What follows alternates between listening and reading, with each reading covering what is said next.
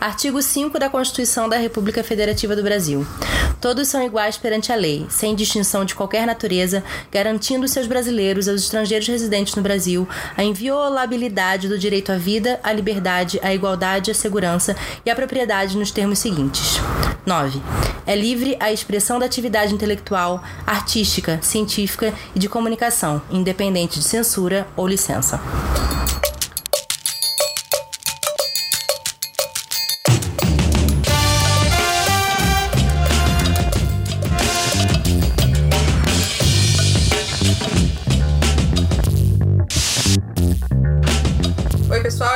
About It. Eu sou a Bruna Eu sou a Maíra. e hoje a gente vai falar sobre censura. É, não tem como a gente não falar sobre censura de- devido a tudo que aconteceu na Bienal do Livro do Rio desse ano e uma pessoa que tava lá, que viveu isso, a gente infelizmente não tava lá, mas que vem falar sobre isso com a gente é a nossa única convidada que já apareceu duas vezes na mesma temporada, Nossa, Tatiane que Leite. chique. Uau! Olha que Nossa, é por isso que eu fui censurada.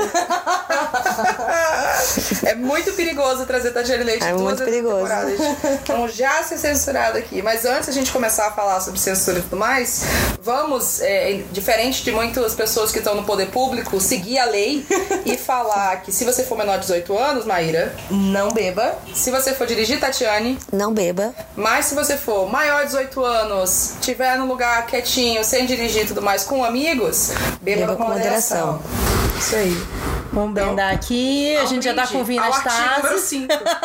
Vamos brinde a liberdade de expressão. Exato. Rasguei. Tati, se apresenta, porque assim, essa pessoa da internet não te conhece tá errada, né? Lógico, a gente já sabe disso. Mas se apresenta só mais uma vez pra galera sentir o peso de quem é a Tatiane Leite. Eu amo que eu posso vir aqui com crise ou sem crise, mas a minha autoestima. A gente Deus tá é aqui pai pra na isso. É... Bom, eu sou a Tati Leite, eu tenho junto com o Guto um canal que chama Valer um Livro. É, e lá a gente fala sempre de literatura e às vezes a gente tem uma, uma veia, uma vertente que é de entretenimento, mas principalmente de educação. Então a gente dá aula para pré-vestibulandos, para pessoas que querem aprender literatura de uma maneira descompromissada, tranquila, de boa, na lagoa. E basicamente é isso que a gente faz. E eu, enquanto Tatiane Leite, também apresento alguns programas, algumas coisas. É, só alguns. Por exemplo, apresento Livros em Pauta na TV Cultura, junto com a Câmara Brasileira do Livro. E agora também tô fazendo aí umas coisinhas muito legais com a Storytel. Show. Moral. Não, ela, ela tirou, me- tirou mais da metade do que ela faz. Sim. Mas, Ah, e eu também tenho um podcast sobre bissexualidade chamado Biscoito. Biscoito, olha, isso, olha que é só. um hino de podcast. Isso. E falando, né, sobre educação, literatura, bissexual e etc. a gente não tem como não Eu. falar sobre. Tatiane Leite. É, sobre o que aconteceu na Bienal do Livro do Rio desse ano, que foi um, um episódio de censura do, da Prefeitura do Rio com a Bienal, com certos livros da Bienal, que foram os livros LGBT. Tatiane Leite estava lá. Tatiane, conte pra nós o que você viu. Aquelas. É, posso falar uma coisa antes de você começar a falar? É, pra gente que não tava lá, a princípio, assim, quando começou a, a surgir os rumores, né? Foi uma coisa meio surreal e que eu acho que também se espalhou, assim, pelo, pelo Twitter, querendo ou não, as pessoas criam um alarde, né? E falta informação. Então. E foi muito rápido. É, tudo e, e muitas rápido. pessoas falando coisas diferentes, né? Então eu lembro que eu fiquei meio quieta, esperando coletar todas as informações possíveis, até pra não causar um pânico nas pessoas e realmente entender o de- que tava acontecendo, né? Em época de fake news, eu acho que é muito importante a gente sempre pensar muito bem até quando aquilo diz respeito à nossa causa. Né? Então, assim, era muito fácil também a gente ter uma fake news rolando ali no meio do mercado. É, uma vez que a grande parte do mercado é contra a presidência atual. Sim. É, e grande parte do mercado é de esquerda. Então, assim, não de esquerda, mas um centro-esquerda, diria. Então, assim, era muito fácil aparecer É, de fato. progressista, vai. No mínimo progressista. Então, era muito fácil, aparecer de fato. É, até porque o mercado editorial é composto 90%, eu acho, de LGBTs. É, era muito fácil a gente trazer e aumentar uma notícia que era pequena É, e que, na verdade, é quase isso que eles estão alegando, né? Uhum. É, só que eles não contavam com tanta coisa que aconteceu, porque foi um, assim, é, foi o mais próximo que eu cheguei de uma ditadura na minha vida, é, pessoalmente, porque eu tive a sorte ou o azar, eu falei isso também no biscoito, eu tive a sorte ou o azar de estar presente em todas as fases desse processo. Então eu tava lá quando os fiscais chegaram, eu tava lá quando a gente deu a ideia pro Felipe Neto, eu tava lá quando os fiscais saíram, eu tava lá quando a liminar foi derrubada. E quando eu digo eu estava lá, eu estava lá presencialmente, né, com aquelas pessoas. Eu conversei com os policiais militares, eu conversei com os fiscais, é, eu conversei com o assessor do Crivella, é, com os jornalistas, eu conversei com o Felipe Neto. Uhum. É, então calhou que a gente teve toda ali, é, eu estava presente nesse, nesse sentido e as coisas elas iam aumentando de fato, né? Uhum. E tava tão grande aquilo tudo que até pra gente compartilhar nas redes sociais, uhum. a gente ficava pensando antes se deveria ou não, porque a gente sabia que aquilo ia causar um frenesi danado. Uhum. Aliás, teve uma história muito engraçada, é, que na hora não foi engraçado para mim, eu fiquei muito irritada. Já no final de todo o processo, né, no último dia de Bienal, que a gente tava esperando os fiscais lá, os repórteres estavam há três horas e meia, quase quatro horas na porta da imprensa, esperando é, o que, que os fiscais iam fazer. Uhum. Quando a pessoa, que eu não posso contar quem foi, veio nos contar que os policiais saíram a paisana pra gente, pra irem nas editoras, Sim. eu imediatamente mandei um áudio para todos os meus amigos do Mercado Editorial uhum. e falei, eu, eu encaminhei o mesmo áudio para todo mundo e falei, passem, vai ficar a critério de vocês e vocês decidam o que vocês vão fazer. Uhum. E é muito engraçado que uma dessas minhas amigas, que foi essencial em todo o processo, me respondeu falando assim: Tati, eu tô aqui com uma das diretoras da Bienal e ela tá dizendo que isso é fake, que isso não tá acontecendo. E aí eu fiquei tão irritada. A minha sorte é que o Guto tava lá comigo nesse dia, porque todos os outros dias ele não tava. Uhum. Mas esse último dia ele tava. Então foi um pouco de sorte, porque ele escutou esse áudio e aí ele falou: Ah, não, a gente tá inventando coisa, a gente tá vendo. A gente tirou foto dos caras saindo na paisana, uhum. é, tava todo um frenesi, tava todo mundo com a Globo com câmera, os repórteres da Folha do Estadão, todo mundo saindo com o celular atrás e a gente inventando. Uhum. E aí eu fiquei tão irritada que eu nem respondi. Eu falei, meu, você acredita se você quiser, sabe? Mas assim, isso é mais uma prova de como no final das coisas tava um clima de, tens de tensão. Tava muito complicado. E tava cada um falando uma coisa, porque eles se trancavam lá no auge do seu poder. E também eu acho que dificultou um pouco o processo o fato de que o Crivella não foi nenhuma vez, né? É, e teve que... um dia que fala, acho que no sábado falaram, ó, oh, o Crivella tá lá. Eu não, falei, ele não gente, foi. não, eu acho que não é incomum o prefeito ir na Bienal e tal. Eu acho que geralmente vai. Então não é incomum que ele esteja lá. Então, assim, espera pra ver. Não foi. Então, não, até porque assim, ele como pessoa, não, qual que é a diferença dele ir lá como figura e ele mandar as pessoas irem lá, tipo, cumprirem uma ordem dele, sabe? É, em visões de, de lei, primeiro eu tava errado desde o começo, né? Porque tecnicamente, aliás, a primeira liminar foi baseada nisso.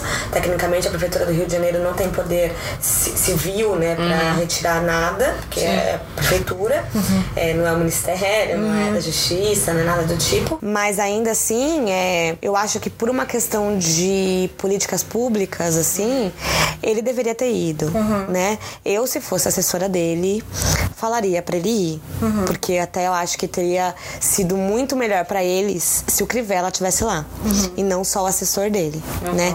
E tampouco aquele chefe dos fiscais lá, que foi quem... De óculos, hein? De óculos, que tava super, assim... A gente tem certeza, isso até meio que saiu na imprensa, assim, de que quem sabe ele nos candidate aí a algum cargo é, na eleição, né? E também porque estamos em época de eleição, né? Sim, ano que vem vai ser época de eleição. É. E essa própria ação do Crivella foi nitidamente uma questão política. Claro, uma manobra. É, né? Foi uma manobra, até porque eu tava falando, minha família é carioca, né? E eu tava falando com eles lá é, e com todos os meus amigos cariocas que assim, pô, o Crivella não apareceu nesses quatro anos de mandato. Não apareceu em nada. Pra nada. Ele nada. se elegeu na, na questão da moral moral. Uhum. E ele vai se rele... quer se reeleger nisso também. É, então sabe? foi tipo, olha que eu estou defendendo. Olha, a única coisa que eu vou fazer é isso. Exatamente. E aí vai chamar atenção com, tipo, ah, estamos Exatamente. Né? As Mas crianças. as crianças, mas e os adolescentes, né? Porque ele usou o ECA como ponto de partida. É, porém, de qualquer jeito, eu, se fosse assessora dele, teria mandado ele ir, porque não quer dar cara a tapa. Então mostra lá que é você. Até porque, por mais que o nome do Crivella tenha subido muito, cara, no dia a dia ali a gente falava muito do Crivella, mas não era o Crivella, né? Era toda a prefeitura do Rio de Janeiro, era o assessor, quem levou soco no sentido figurado foi a galera que foi pra lá, né? Não ele. Eu teria, se eu fosse fã das morais e dos bons costumes como eles, eu teria ficado bem decepcionada com o Crivella, porque eu ia falar, ué, não é? Por que, que você não foi até lá, né? Bom, da cara a gente, tapa. nosso país elegeu um presidente que não foi em nenhum debate, né? Então, assim, não me surpreende as pessoas acharem ok ele não ir lá dar cara a tapa. É, exatamente, exatamente. que é bem diferente do Felipe Neto, por exemplo, que se ele fosse, aí já é outro sentido. Sim. Se ele fosse, primeiro que ia descaracterizar todo o processo, e segundo Não, que ele ia morrer. pra ele Não, eu também, né? segundo que ele ia morrer, não, ele ia morrer. Não, eu acho que faz, foi certo ele não ir, ele não aparecer, porque é uma questão. Eu sempre penso né, que a primeira é uma questão de segurança pra ele, uma questão de organização da Bienal. é, ia acabar, entre aspas, atrapalhar mais do que resolver, porque é muito público dele ali. Sim, sim. Então ia ser todo mundo, ah, Felipe Neto tá aqui. Ele não ia conseguir fazer o que ele iria querer fazer ali, que era É. ajudar o processo. Não, ia chamar atenção pra ele. Ia ser tipo. É. Tudo bem que isso chamou muita atenção pra ele, mas eu acho que o evento em si, que rolou depois, etc., era pra falar sobre a pauta, sabe? E acabar sendo, tipo, sobre o Felipe Neto. Exatamente, É. exatamente. Que quase foi. Quase foi, né? com certeza. É, quase foi, no final das contas. Mas vamos falar de censura num, num, num tempo geral, num contexto assim geral. O que aconteceu na Bienal, muita gente fica, não, mas não, não foi censura. O que, que classifica uma censura, teoricamente? Censura é qualquer tipo de, de, de ação que tente quebrar o que a gente leu do artigo número 5. A gente leu o ponto. Artigo 5.9 Isso. que é de limitar qualquer tipo de expressão, seja ela científica, seja ela artística, seja ela de qualquer qual- qualquer coisa. E é engraçado a gente comentou não faz muito tempo, né, sobre sobre como sobre Cuba, sobre outro tipo de regimes e sobre censura e sobre assim, ah, você pode ter é, outros regimes políticos onde você tem outras coisas. Funciona muito bem, mas você não pode falar nada. Tipo, você perde a sua liberdade de expressão. É- E aí? Que é a história de Cuba. Que é a história de né? Cuba. Você tem uma ótima educação, você tem um, um sistema que. um sistema de saúde ótimo. Fun- funciona. Funciona super bem em Cuba. Mas. É funcional até a página 2, né? Muita coisa. É, no final, eu indico inclusive o livro da Ioane Sanches, que é uma mulher cubana, política bem ativista, assim, que ela bota o outro lado da moeda sobre Cuba, né? Então, assim, enfim, é, independente do nosso contexto político e de qual seja a nossa ideologia, é sempre importante a gente lembrar os dois lados, do mesmo jeito Claro. que Maíra falou que esperou todas as informações. Porque também, por mais que fosse propício pra gente falar que a gente estava sendo censurado, é, poderia ser uma fake news. Né? Claro, total. É esse, que é, o- esse que é o problema. A gente tá agora no momento em que a gente tem muito medo de qualquer reação que a gente vai ter, porque assim, a censura é muito possível e muito provável. Mesmo tempo a gente fica medo de criar o pânico, porque a gente sabe o peso que tudo que já aconteceu com o processo das eleições e na presidência que a gente está vivendo tem na gente, nas pessoas ao nosso redor, no nosso trabalho, de diversas formas. Então, tudo tem que ser feito com muita cautela. A gente se preocupa com essa cautela, mas a gente também vê que, assim, às vezes a cautela não acontece do outro lado, pode lascar a nossa, o nosso contexto. A gente sai no prejuízo. Mas o que eu tava falando de questão de, de Cuba, por exemplo, era que a gente conversou sobre isso outro dia. A gente trabalha com livros, trabalha com podcast, com criação de conteúdo, com comunicação, com tudo mais. Se a gente morasse em Cuba, falando com Tati, bom, se a gente fosse morar em Cuba, o que a gente ia fazer? Porque a gente, a gente vive falando das coisas, a gente dá opinião pra viver, a gente trabalha com isso, a gente é É, comunicadora. e eu acho que isso até é importante porque as pessoas falam, ah, ditadura do PT, não sei o que lá. E tipo, mano. As pessoas sabe, a ditadura de você, jeito muito leviano. Você podia falar mal da Dilma o quanto você quisesse em todas as suas redes sociais. Você podia fazer adesivo dela com as pernas abertas no, no- e colar no seu carro na hora de você Botar gasolina. colocar gasolina, entendeu? Ninguém nunca te pediu de fazer isso, ninguém Sim. nunca te prendeu por fazer isso. Então é muito bizarro. E, e o pior de tudo é que isso vem de gerações anteriores à nossa, acho Sim. que principalmente, né? Que muitos viveram resquícios de uma ditadura no Brasil. É, né? e eu quero, e eu acho uma coisa muito importante. Primeiro é pedir pra todo mundo estudar história, a história do nosso país, né? Da- Eu tô falando isso da maneira mais pacífica que eu consigo, assim. Porque no final, quando a gente fala de censura, por exemplo, é, a gente tem uma mania de colocar a ditadura como uma coisa absolutamente de um de uma vertente política, né? De um de uma ideologia política e não necessariamente. Sim. É que calhou que a gente teve uma ditadura é, que foi propiciada pelos militares e tudo mais. Mas se você for pensar, por exemplo, quando Dom João, ou seja, a monarquia, antes a gente ter um regime democrático aqui no Brasil, veio com a imprensa, porque foi ele quem trouxe a imprensa aqui, é, a gente tem que lembrar que ele proibia as coisas da imprensa acontecerem, porque só podia se falar bem Pode da, falar bem. da família. E isso só mudou de verdade, de uma maneira muito efetiva, com Dom Pedro II, ou seja, com o neto de Dom João, que tinha inclusive diabetes, se eu não estou enganada. Todas as charges que faziam na época colocavam na capa dos jornais, os principais jornais do Brasil, Dom Pedro II dormindo, tirando sonecas no meio das reuniões importantes. Tiravam muito sarro dele. E ele sempre falou que beleza, ué, né? É o povo falando, né? Eu- não vou, não posso censurar isso. E não me levem a mal, Dom Pedro II fez coisas hediondas para a população brasileira, mas também nunca censurou. Então, assim, a gente tem que ver esses dois lados da moeda. Então, quando a gente tá falando de uma coisa, de algum poder que censura o outro, a gente não tá falando de ideologia política, né? Porque o correto num regime democrático é justamente a gente não censurar. Sim. É você é livre pra dizer o que você quer dizer, né? É, no entanto, Existem também você é livre que- pra dizer o que quer dizer. desde que não mate ninguém, não machuque o outro, Desde né? Que você também não é, Não atente, incite ódio, violência. violência. Sim. Porque eu vi, obviamente, vi pessoas comparando é, a coisa da censura do Bienal ao Danilo Gentili é, ter sido condenado porque ele falou que fulana tinha que ser, enfim, whatever. Então, assim, óbvio que as pessoas vão sempre achar um, enfim, um motivo porque- para justificar elas serem escrotas. É que é muito. impressionante.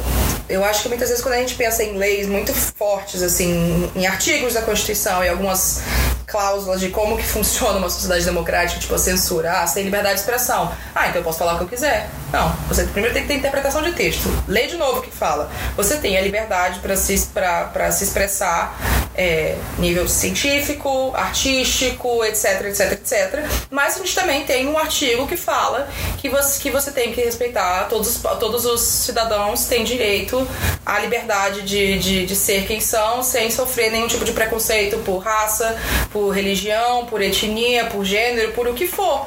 Então não é que a gente não pode olhar para uma lei, para uma regra sozinha, porque ela não funciona sozinha. É que nem você pensar que o seu contexto funciona para o todo, a sua bolha não funciona para o todo. Você tem um conjunto de leis porque juntas, teoricamente, elas funcionam para manter a sociedade em ordem e convivendo pacificamente. A partir do momento que você lê só uma parte, você tira aquilo de um contexto, você lasca tudo. É isso. Ah, eu tenho liberdade de falar o que eu quiser? Então tá bom, então eu vou falar o que eu quiser. E esquecer que existem pessoas que podem ser afetadas por aquilo. Seja afetadas como for, seja emocionalmente, psicologicamente, economicamente, o que for. E eu acho que isso é um grande problema dos, dos debates que a gente tem hoje em dia. E a questão de censura, é... eu acho que é isso, né? A gente liga muito com a, com a ditadura militar. Lógico que a gente tem lá específico, tem muitos artigos e muitos estudos sobre esse período específico em que a gente tinha ali a, a- o exército brasileiro e o governo todo controlando o que, que era dito, o que, que era publicado, o que, que não era, quem que tava falando as coisas, se as pessoas iam continuar vivendo amanhã ou não. Mas a censura funciona de diversas formas, sabe? Quando a gente tem um- um- uma estrutura, é, eu queria botar o exemplo, do- por exemplo, dos Estados Unidos, em que a gente tem ali, são 50 estados, e cada estado tem políticas é, de cada estado muito específicas. Então, às vezes, Sim. uma coisa que vai Bem independentes, né? é, eles são Estados Unidos da América por causa disso. Cada estado tem ali suas regras e, e- e ter uma coisa a nível federal é uma coisa difícil, demora pra rolar. Então, por exemplo, livros é, banidos, livros censurados lá, é uma coisa que acontece todo ano. Tem problema de, de livro sendo censurado em escola, de livro sendo censurado em biblioteca e tudo mais. É, lá eles têm o Ban Book Week, Ban Books Week, que é a semana dos livros censurados, livros banidos, né? É, que são os livros que escolas, que conselhos, que grupos se organizam e falam: esse livro não pode estar nessa escola, porque geralmente são livros voltados para público jovem, para infantil, infanto-juvenil, jovem uhum. adulto, que tem palavrões, que tem pessoas é, morrendo, pessoas é, que passam por depressão, que passam por suicídio, tem, sei lá, relacionamento interracial, tem pessoas LGBT, tem várias coisas que muita gente fica: não, meu filho não pode ler isso. É. Então, a censura não é Seu só. Seu filho não quando... pode ler sobre violência policial. É, então. Engraçado, mas morrer de violência policial pode, né? Mas então tem muitos contextos para censura. Não é só quando a gente pega um presidente de um país e ele fala, não, tá proibido. Uhum. Ela pode vir de diversos níveis e diversos contextos diferentes. Não, e falando disso também, até que no Brasil, eu sei que, claro, obviamente, a, a Bienal foi uma coisa estrondosa, né? E com a ação do Felipe Neto, isso acho que aumentou também o foco das pessoas em relação a isso. Mas ano passado a gente teve a censura lá do. do Queer Museum. É, do Queer Museum. Teve a, a própria uma mesa de bate-papo lá que ia ter, acho que foi no Rio Grande do Sul, que, que também ia ser sobre coisas queer, que também foi por causa do MBL, foi censurada. Então, assim, não é uma coisa que vem de agora. E eu acho que é todo um estado político, social, que inclusive fez, né? A gente tem o resultado da eleição que a gente teve e tudo mais. Então, assim, é uma coisa que está acontecendo agora e que não está vindo só do Estado. Eu acho que é importante Sim. também levantar isso. É, e eu acho também que, assim, a gente tem que. A Eliane Brum, ela usa isso de uma maneira muito boa, né? É, quando ela, em um dos livros dela, que chama Vida Que Ninguém Vê, ela se abaixa para falar com um morador de rua que uhum. não tem nem pernas nem braços. E aí ele fala, finalmente alguém me escutou. E aí ela fala, mas nunca ninguém te escutou? Ela fala, não. Ele fala assim, não, né? Porque você baixou e veio na minha direção. Uhum. Então, assim, é, eu tô usando isso só como uma analogia para falar que quando a gente vai falar sobre censura, a gente vai bradar pelos nossos, Lógico. né? Então, assim, eu acho que é muito natural a gente discutir, debater isso com um viés é, de comunidade, com um viés social uhum. e também político, né? Que tem a ver com as nossas ideologias e com o que a gente defende. E aí, quando vem alguém falando, comparando, por exemplo, com o caso do Danilo Gentili, o que a gente faz? A gente vai, fala, para, não, não é assim, e grita e urra. E às vezes a gente não abaixa, né, pra ver igual. Uhum. Então, assim, é, durante muito tempo, e nessa Bienal, eu senti na pele por que, que nos falta tanto fazer isso, entendeu? Uhum. Tanto é que quando começou a movimentação, porque teve um ato político ali, né, uma manifestação, e eu lembro da gente falando, eu, a galera da Bienal, os funcionários, é, outras pessoas que estavam envolvidas na causa, a gente mandando mensagem pra galera que tava na Arena Sem Filtro e que tava vindo pra, pra sala principal ali da Praça das Artes pra militar, a gente falando, não usa palavrão, uhum. lê a Constituição, faz isso. Então, assim, a gente falando de um jeito, porque a gente também queria sair gritando e mandar todo mundo uhum. para aquele lugar, uhum. né? A gente também queria esfregar na cara das pessoas e gritar na hora de responder, porque é, é um processo natural, sabe? É uma reação É uma reação biológica, biológica né? praticamente. Exato. Você tem a situação de perigo e você vai Exato, é, é instinto, é instintivo. E às vezes é quase uma reparação histórica, dependendo do que for, né? Uhum. É, então, assim, ainda mais quando alguém fala. É, é, só aplicar isso em nível pessoal, né? Quando seu chefe ou, ou alguém, alguém da tua família te fala uma coisa e te distrata, uhum. a primeira coisa que você tem vontade é gritar com a pessoa de volta. Uhum, Tanto é que às vezes você não consegue nem se explicar. Então, assim, por isso que foi de suma importância que o manifesto viesse lendo a Constituição brasileira e por isso que a galera da Record, por exemplo, imprimiu a Constituição e começou a distribuir entre os estandes para todo mundo ter um respaldo na mão para conseguir debater. Claro. Então, assim, quando a gente fala, é, e isso se deve a todos os fatos, né? Então, quando a gente ia debater lá os fiscais, quando a gente ia falar com eles, a gente falava exatamente isso, né? É, mas você pode fazer isso? Uhum. Né?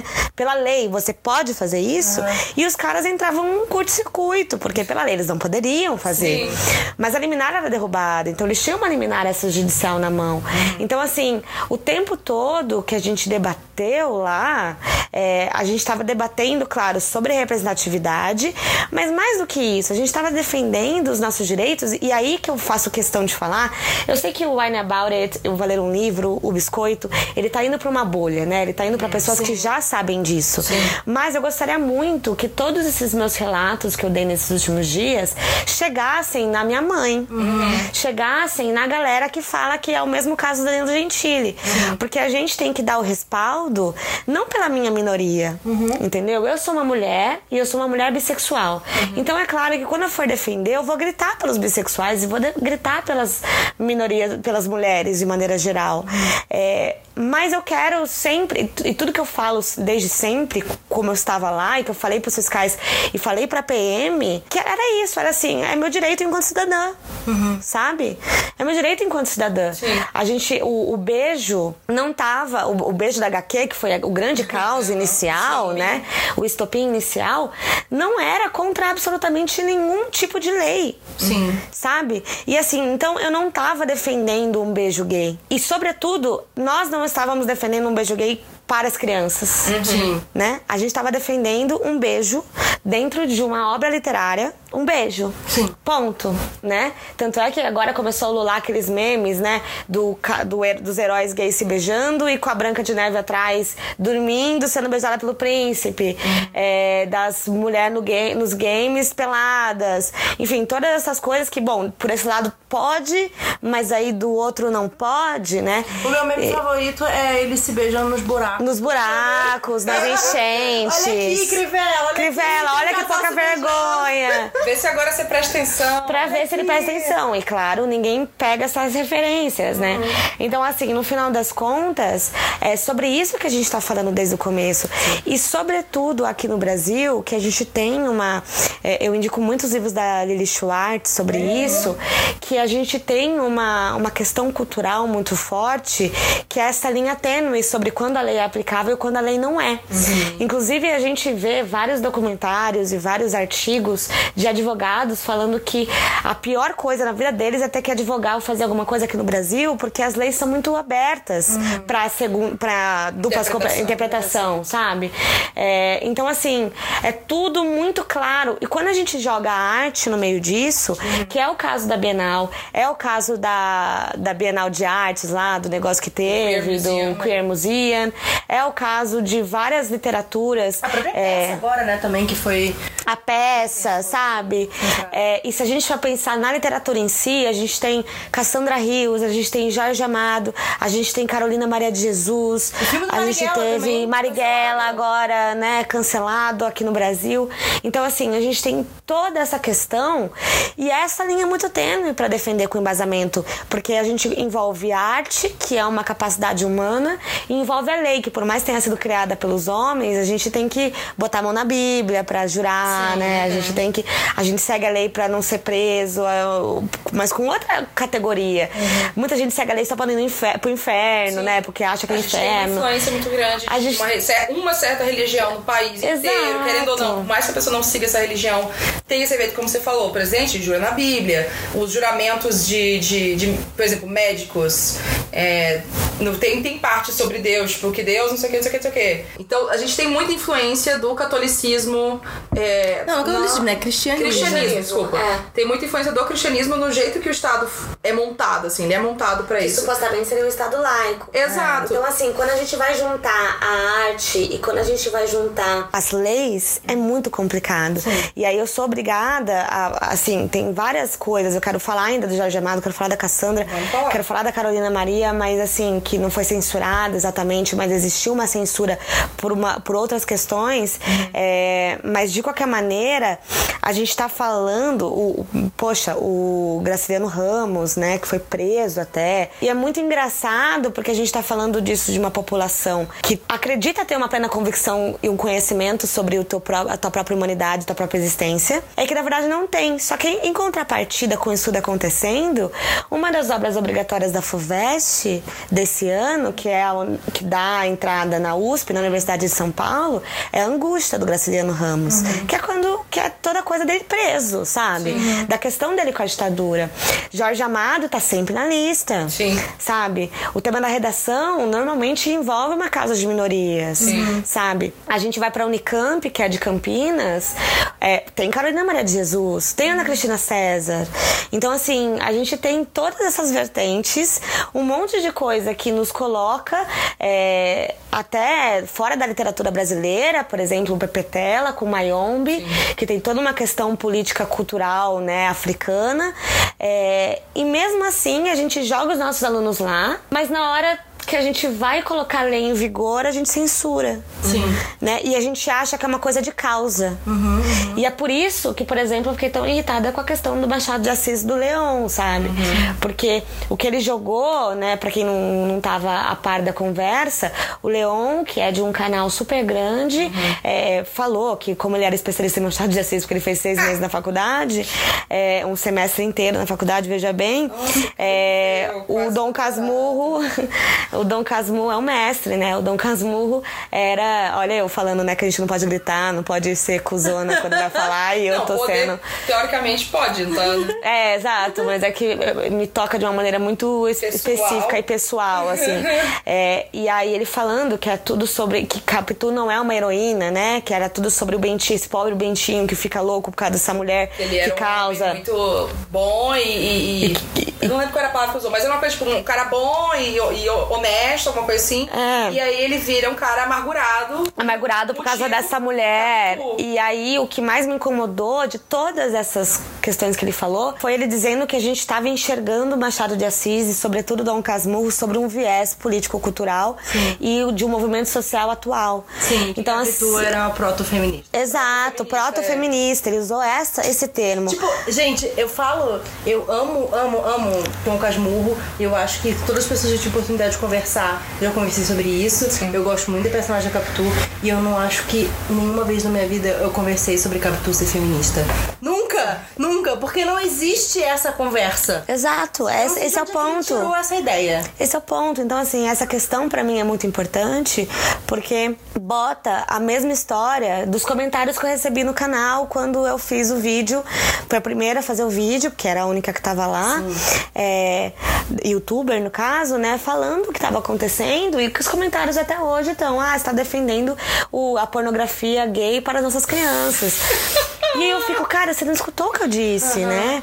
É, a gente não tá defendendo um beijo gay.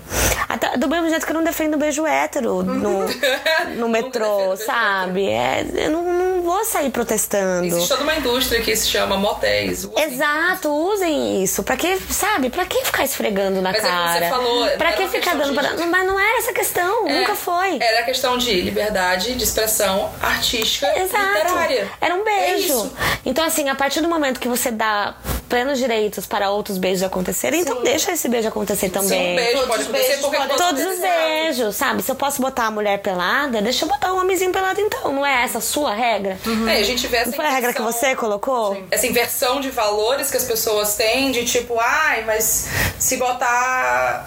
É, é diferente de botar um beijo gay e botar um homem ou uma mulher. E aí pega, por exemplo, é, no mundo geek, né, nerd e tal, isso, é- isso rola muito, assim, de ai, vamos botar os, os personagens masculinos dos heróis em posições que as mulheres é, heroínas ficam.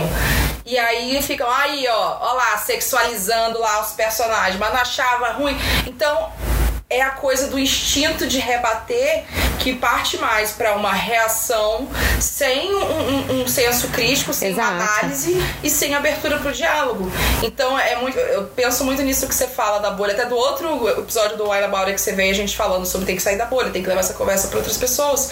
Porque a gente sabe, mas a gente precisa que outras pessoas estejam abertas a conversar Exato, sobre isso. é. Não é uma questão de querer eles imporem algo pra mim ou eu querer impor algo pra eles, mas a gente fazer entender que isso aqui não é, não tem problema se você, não mentira, tem problema. Se você não gosta de pessoas LGBT, Mas você não pode Fazer não algo. gostar.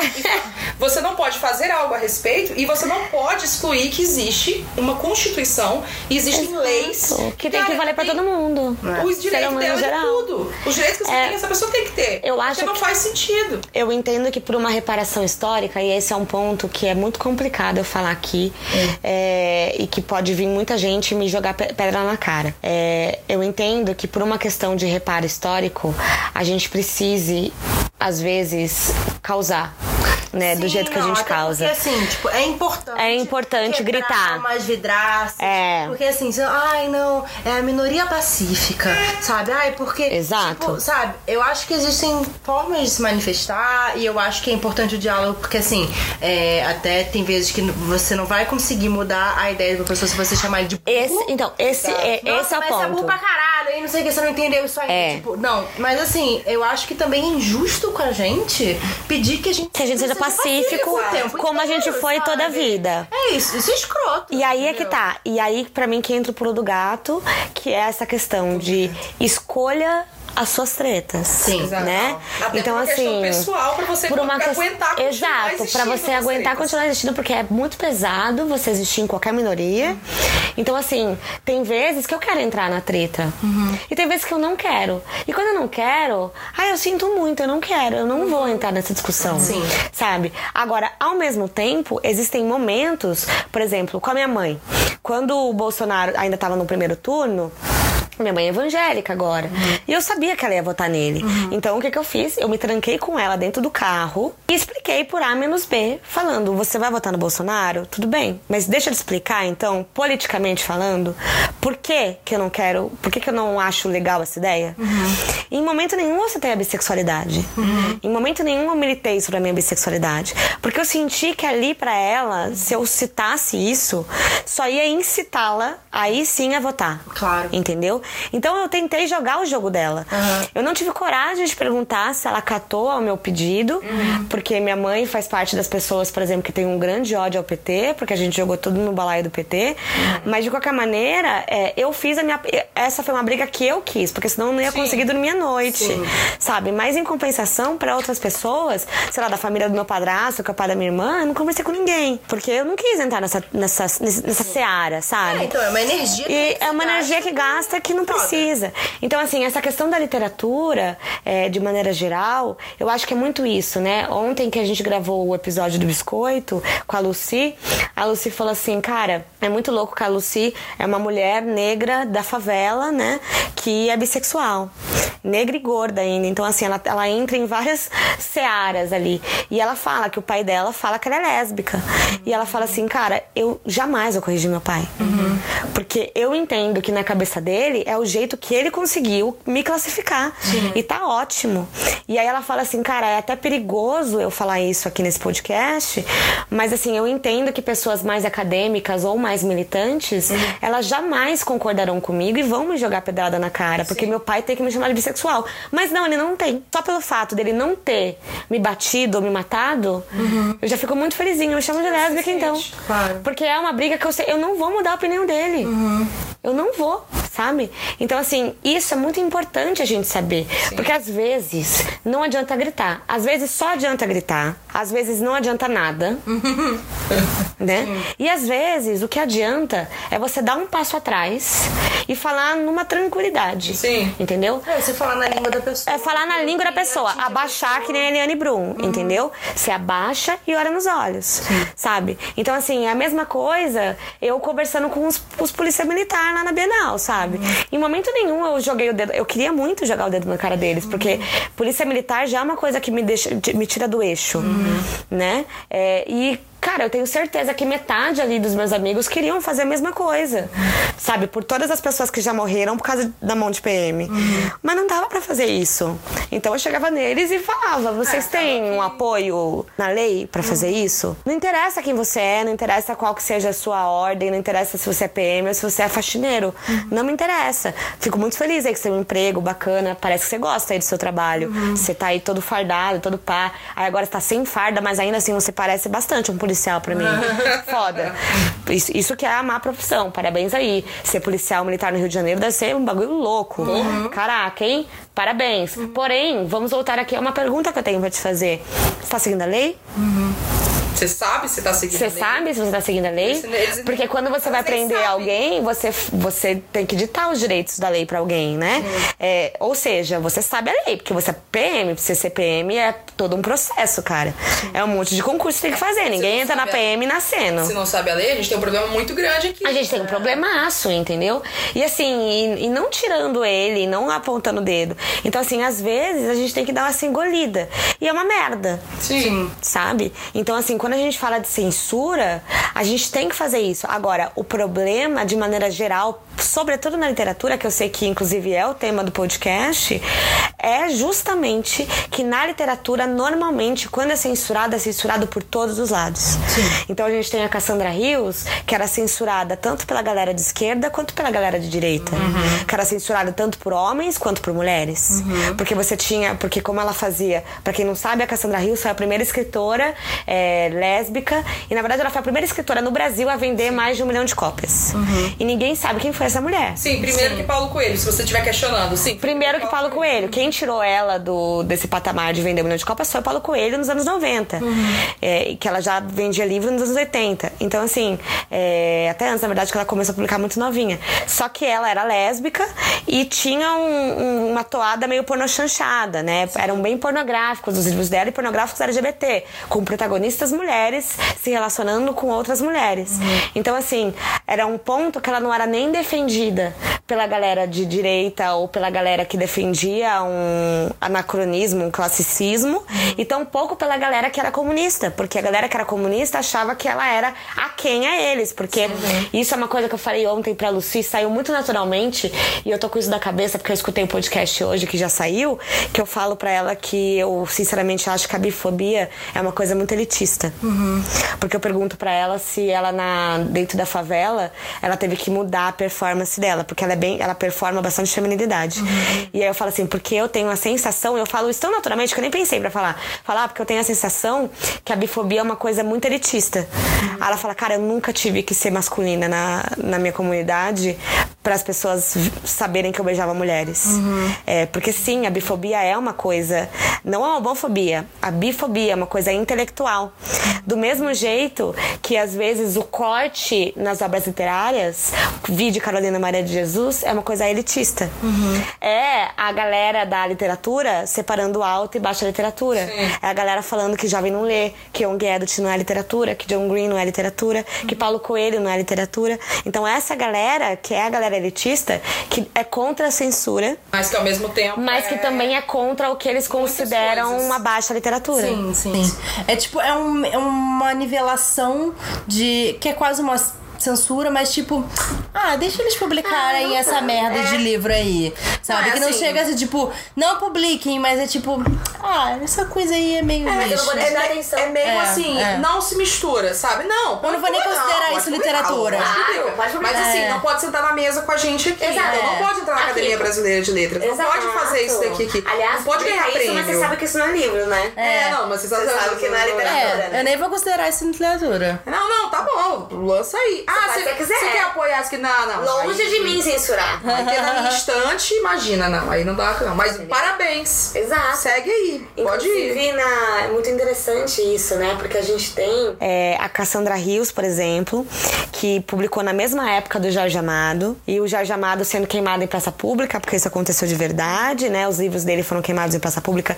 E ele foi, né? Ele teve que sair do Brasil por uma questão política, porque ele era comunista, pelo menos no começo, né? Inclusive, ele tinha livros bem panfletários comunistas.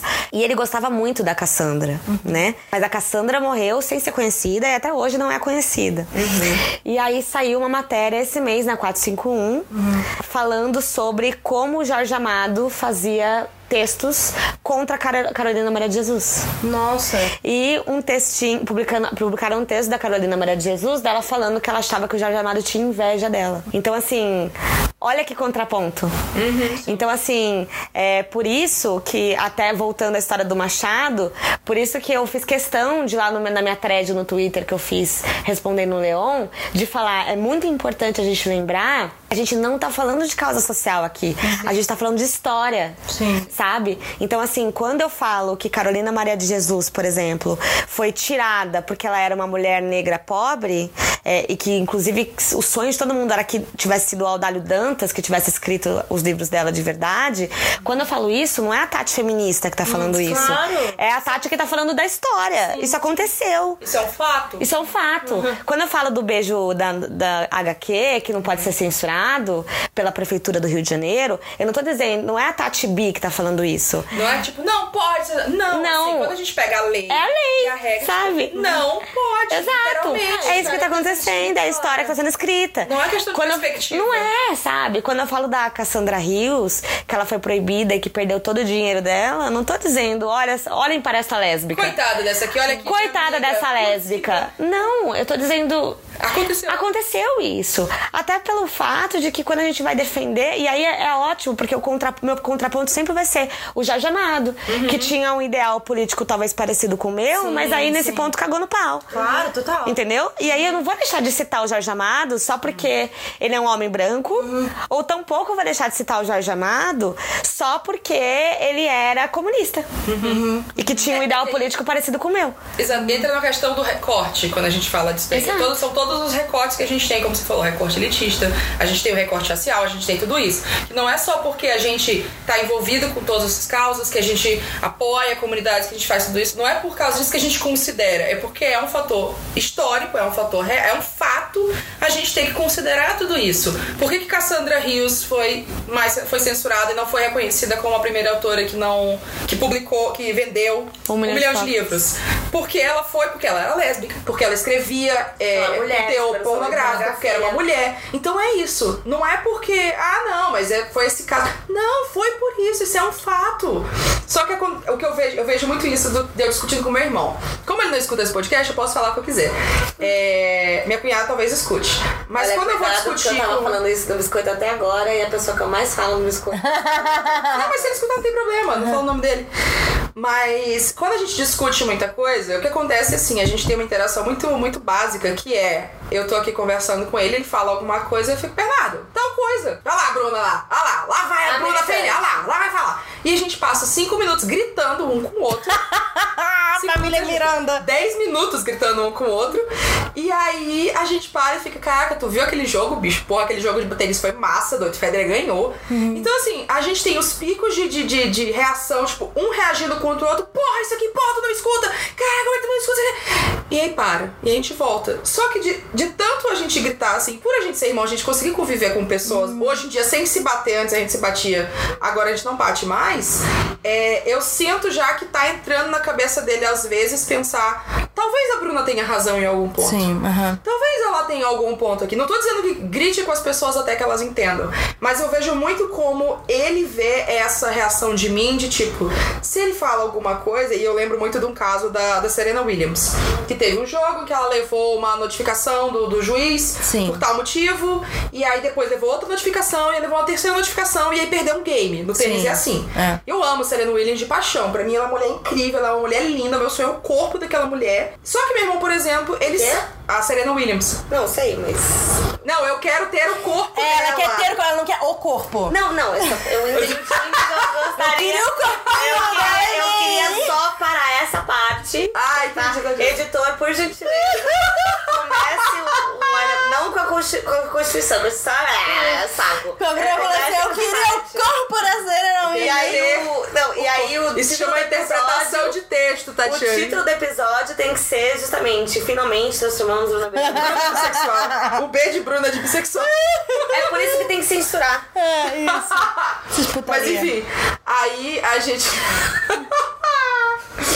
Gente conversando disso, aí eu falando, ah, fiquei puta por isso, isso, isso, isso, isso. Aí ele, tu acha que é certo? É o que, que ela fez? Tu acha que é certo? Eu falei, não, Bernardo, não é que eu acho que é certo.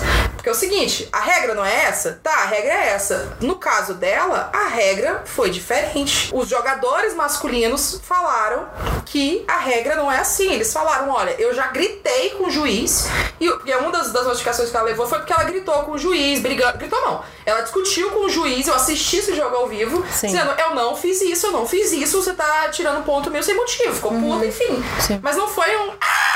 Mas os caras falando, eu já gritei com o juiz, já xinguei, apontei o dedo na cara do juiz e ele não fez nada comigo. nada. Eu falei, Bernardo, eu entendo que existe a regra, eu acho que a regra tem que acontecer, porém a regra não acontece para todos. Esse que é o problema. Mas tu acha que tá certa? Não, não acho que ela tá certa, mas se for aplicar pra ela, o fato é, é uma regra, tem que aplicar pra todos. Isso não aconteceu. Então a gente, a gente passou muito tempo eu tentando falar assim, não, Bernardo, é o seguinte, eu, eu entendo a regra. Eu entendo a regra. Eu, Bernardo, eu entendo a regra! Então Aí chegou uma hora que a gente. jogo. Tem uma hora que a gente gritou. Mas. Mas. Qualquer coisa que eu falasse pra ele, eu percebi que ia ser, ah lá, falou porque é feminista, porque ela fica com esse papo sobre negro, sobre não branco, sobre indígena, sobre asiático, sobre não sei o que, não sei o que, não sei o que. E aí, mas então meu irmão é meio que meu projeto pessoal de tipo, cara, eu já entendi que ele me vê assim como essa pessoa que as causas das, das minorias, das pessoas ao meu redor, as minhas, são tão fortes pra mim que eu sempre vou defendê-las como eu puder. Só Ele nunca preciso- perguntou se você era sapatão, não? Lógico. Não, ele não perguntou todas as palavras, mas ele já pensou várias vezes. Vai, amigo dele já, já, já Mas deu a até todos entender. nós, né? Até as crianças de posse de calda já perguntou. Minha mãe, qual A senhora não é sapatão, não, cara- professora? Tem cara de sapatão, professora. Ai, eu amo. Olha, isso se chama censura. Censura hétero. É, olha só, eu queria fazer uma pausa agora. Peraí, bicho, deixa eu terminar meu Ah, tá, achei que tinha ninguém deixa eu terminado. terminar. É que você falou que ele era sua Não, então, motivo. ah. Mas eu, eu, eu consigo sua ver luta. como... Essa porra. Vamos fazer a pausa, vai. Vamos fazer a pausa. Vamos fazer a pausa. Depois, merda, eu quero falar, quando depois da pausa, eu quero falar sobre por que um beijo gay é considerado algo erótico agora que nós voltamos da pausa. Ai, tão bêbado agora o microfone. Mas ela tá bêbada, gente. Pelo amor de Deus. E a gente não falou Dá sobre que... o vinho. Não. Eita, tá gelado esse vinho, olha só. Ah, Serve logo, então sonho. não esquenta. Eita, nós. O vinho que a gente tá tomando nesse episódio é o Le Calandier. Isso aí. Que é um vinho francês, é rosé, um é, Mediterrâneo, é, indicação geográfica protégée. Muito bom, tá? Você, 2019 17 Produt de France. Então, ele é um vinho, vinho fino, rosado e seco. E é isso aí, galera. Rosé, geralmente é uma coisa mais docinha, mais é. leve e tal. E esse, esse, não é muito docinho, né? Não, ele é seco, ele tem uma, um gosto meio champanhe, meio espumante. Uhum. E ácido, assim, tipo, ele fica realmente o meio termo entre, sei lá, um vinho branco, Sauvignon Blanc e um champanhe, mais ou é, menos. Isso, eu acho que sim. Ele fica bem nessa linha. O que, é que você achou, Tati? Cara, agora tá, tá lindo, assim, né? Agora tá Agora tá vindo de boa. Eu tava em crise quando eu cheguei, agora tá, tá aqui, o melhor vinho da vida. É que você não viram, a gente passou aqui uma hora sem estar gravando, conversando de outro assunto. Batendo ver. papos. É, Aqui, vamos dar um tintim, então. Vamos a gente no Instagram pra ver o que? A nossa cara. Isso. Exato. Tá, então, o que eu queria trazer aqui... Neiva. O que eu queria trazer de, de questionamentos aqui é, era duas coisas. Uma coisa é por que que um- quando a gente fala de tipo, ah, um beijo entre um homem e uma mulher é uma coisa ok, que a gente vê na novela, que a gente vê em qualquer conteúdo, e quando a gente transforma isso numa coisa homossexual, isso transforma em pornografia. É, e o quanto, aí acho que a gente pode entrar depois nessa questão e aí para deixar a Tati falar, é, a gente tem que ter cuidado na hora de passar informação porque principalmente no, no hoje em dia quando as pessoas não absorvem direito as informações, uma frase pode virar uma coisa imensa, como o tweet da Larissa Siriani que ela falou em que as- os caras chegaram lá como cães farejadores e se espalhou a informação de que eles tinham levado cães farejadores para a Bienal. E essa foi, sim, essa foi a grande notícia. Nossa, essa, essa eu nem vi. Foi, Mas foi. a- em relação à primeira, O primeira cara tava na questão. mesa comigo, né? Qual delas? Você passou de, participou de muitas mesas, amiga. É, foi muito Na presente na Bienal. Bienal. Na mesa que a gente descobriu. É porque foi assim. A gente tava muito nervoso com toda a situação. Isso foi no. Sábado, foi sábado. Foi, que foi da coisa que você Isso. tava embalando e isso, isso, exatamente. Aí a gente tava embalando e a galera tava desde as nove da manhã, embalando, embalando, embalando, embalando loucamente. E aí a, gente parou porque minha pressão caiu. A gente não parou porque minha pressão caiu, mas eu parei porque minha pressão caiu loucamente. E aí eu falei, cara, não vou conseguir agora. é, eu preciso comer alguma coisa. E aí eu não. E eu tinha uma mesa em uma hora e eu tive que voltar pro hotel. E eu dormi, assim, tipo, Nossa. que eu não vi nem o, o, o senhor chegar na, na senhora minha casa, quarto, residência do hotel. Tipo, eu não vi ele chegando, não vi ele falando comigo direito, assim, porque eu tava, tipo, cara, minha pressão foi lá embaixo. Imagina pra galera que tava lá desde as nove da manhã, Direto. rolezona. Nisso, quando eu tava indo pro hotel, eu encontrei a galera falando, viu, é, a gente deu uma parada e a gente vai voltar às seis da tarde. Beleza, voltei do hotel e cheguei na mesa, que era com o Vitor, a Aimee e a Larissa, é, na Amazon. E aí a gente conversando, conversa vai, conversa vem, e assim, eu tinha acabado de acordar, entendeu? Porque eu tava no hotel da Bienal ali, do Rio Centro. Então assim, eu tinha acabado de acordar, eu vim correndo, ainda cheguei cinco minutos atrasada. É, então eu tava, numa, eu tava numa vibe muito assim, tipo, velho, eu acordei, as coisas precisam acontecer, e eu tinha acabado de ler a mensagem do, do Emerson, que é daí de Ouro, que é o cara que organizou junto com a gente e tudo, que na verdade foi um dos principais pilares, falando, Tati, acho que a gente vai voltar antes, porque tá correndo risco aí de alguma coisa acontecer nesse interim. E aí eu falei pra ele, cara, tô entrando agora na mesa, tô atrasada, inclusive, mas me avisa qualquer coisa. Ele, ó, de qualquer maneira, mantemos então às seis da tarde. Ele me mandou isso. Eu falei, ok.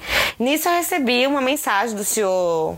Do senhor falando os fiscais chegaram. E eu não tava olhando o celular. Então eu só via a mensaginha, assim, sabe? Os fiscais chegaram. Então, antes de terminar a minha palestra, eu falei, a, a mesa ali que tava rolando, que todas as perguntas acabaram voltando pra este tema Sim. de censura, young adult, gay, gordofobia, homofobia, etc. É, eu virei e falei, viu, é, gente, antes que os fiscais cheguem, vamos sair daqui, todo mundo que tá na plateia, porque tava lotado.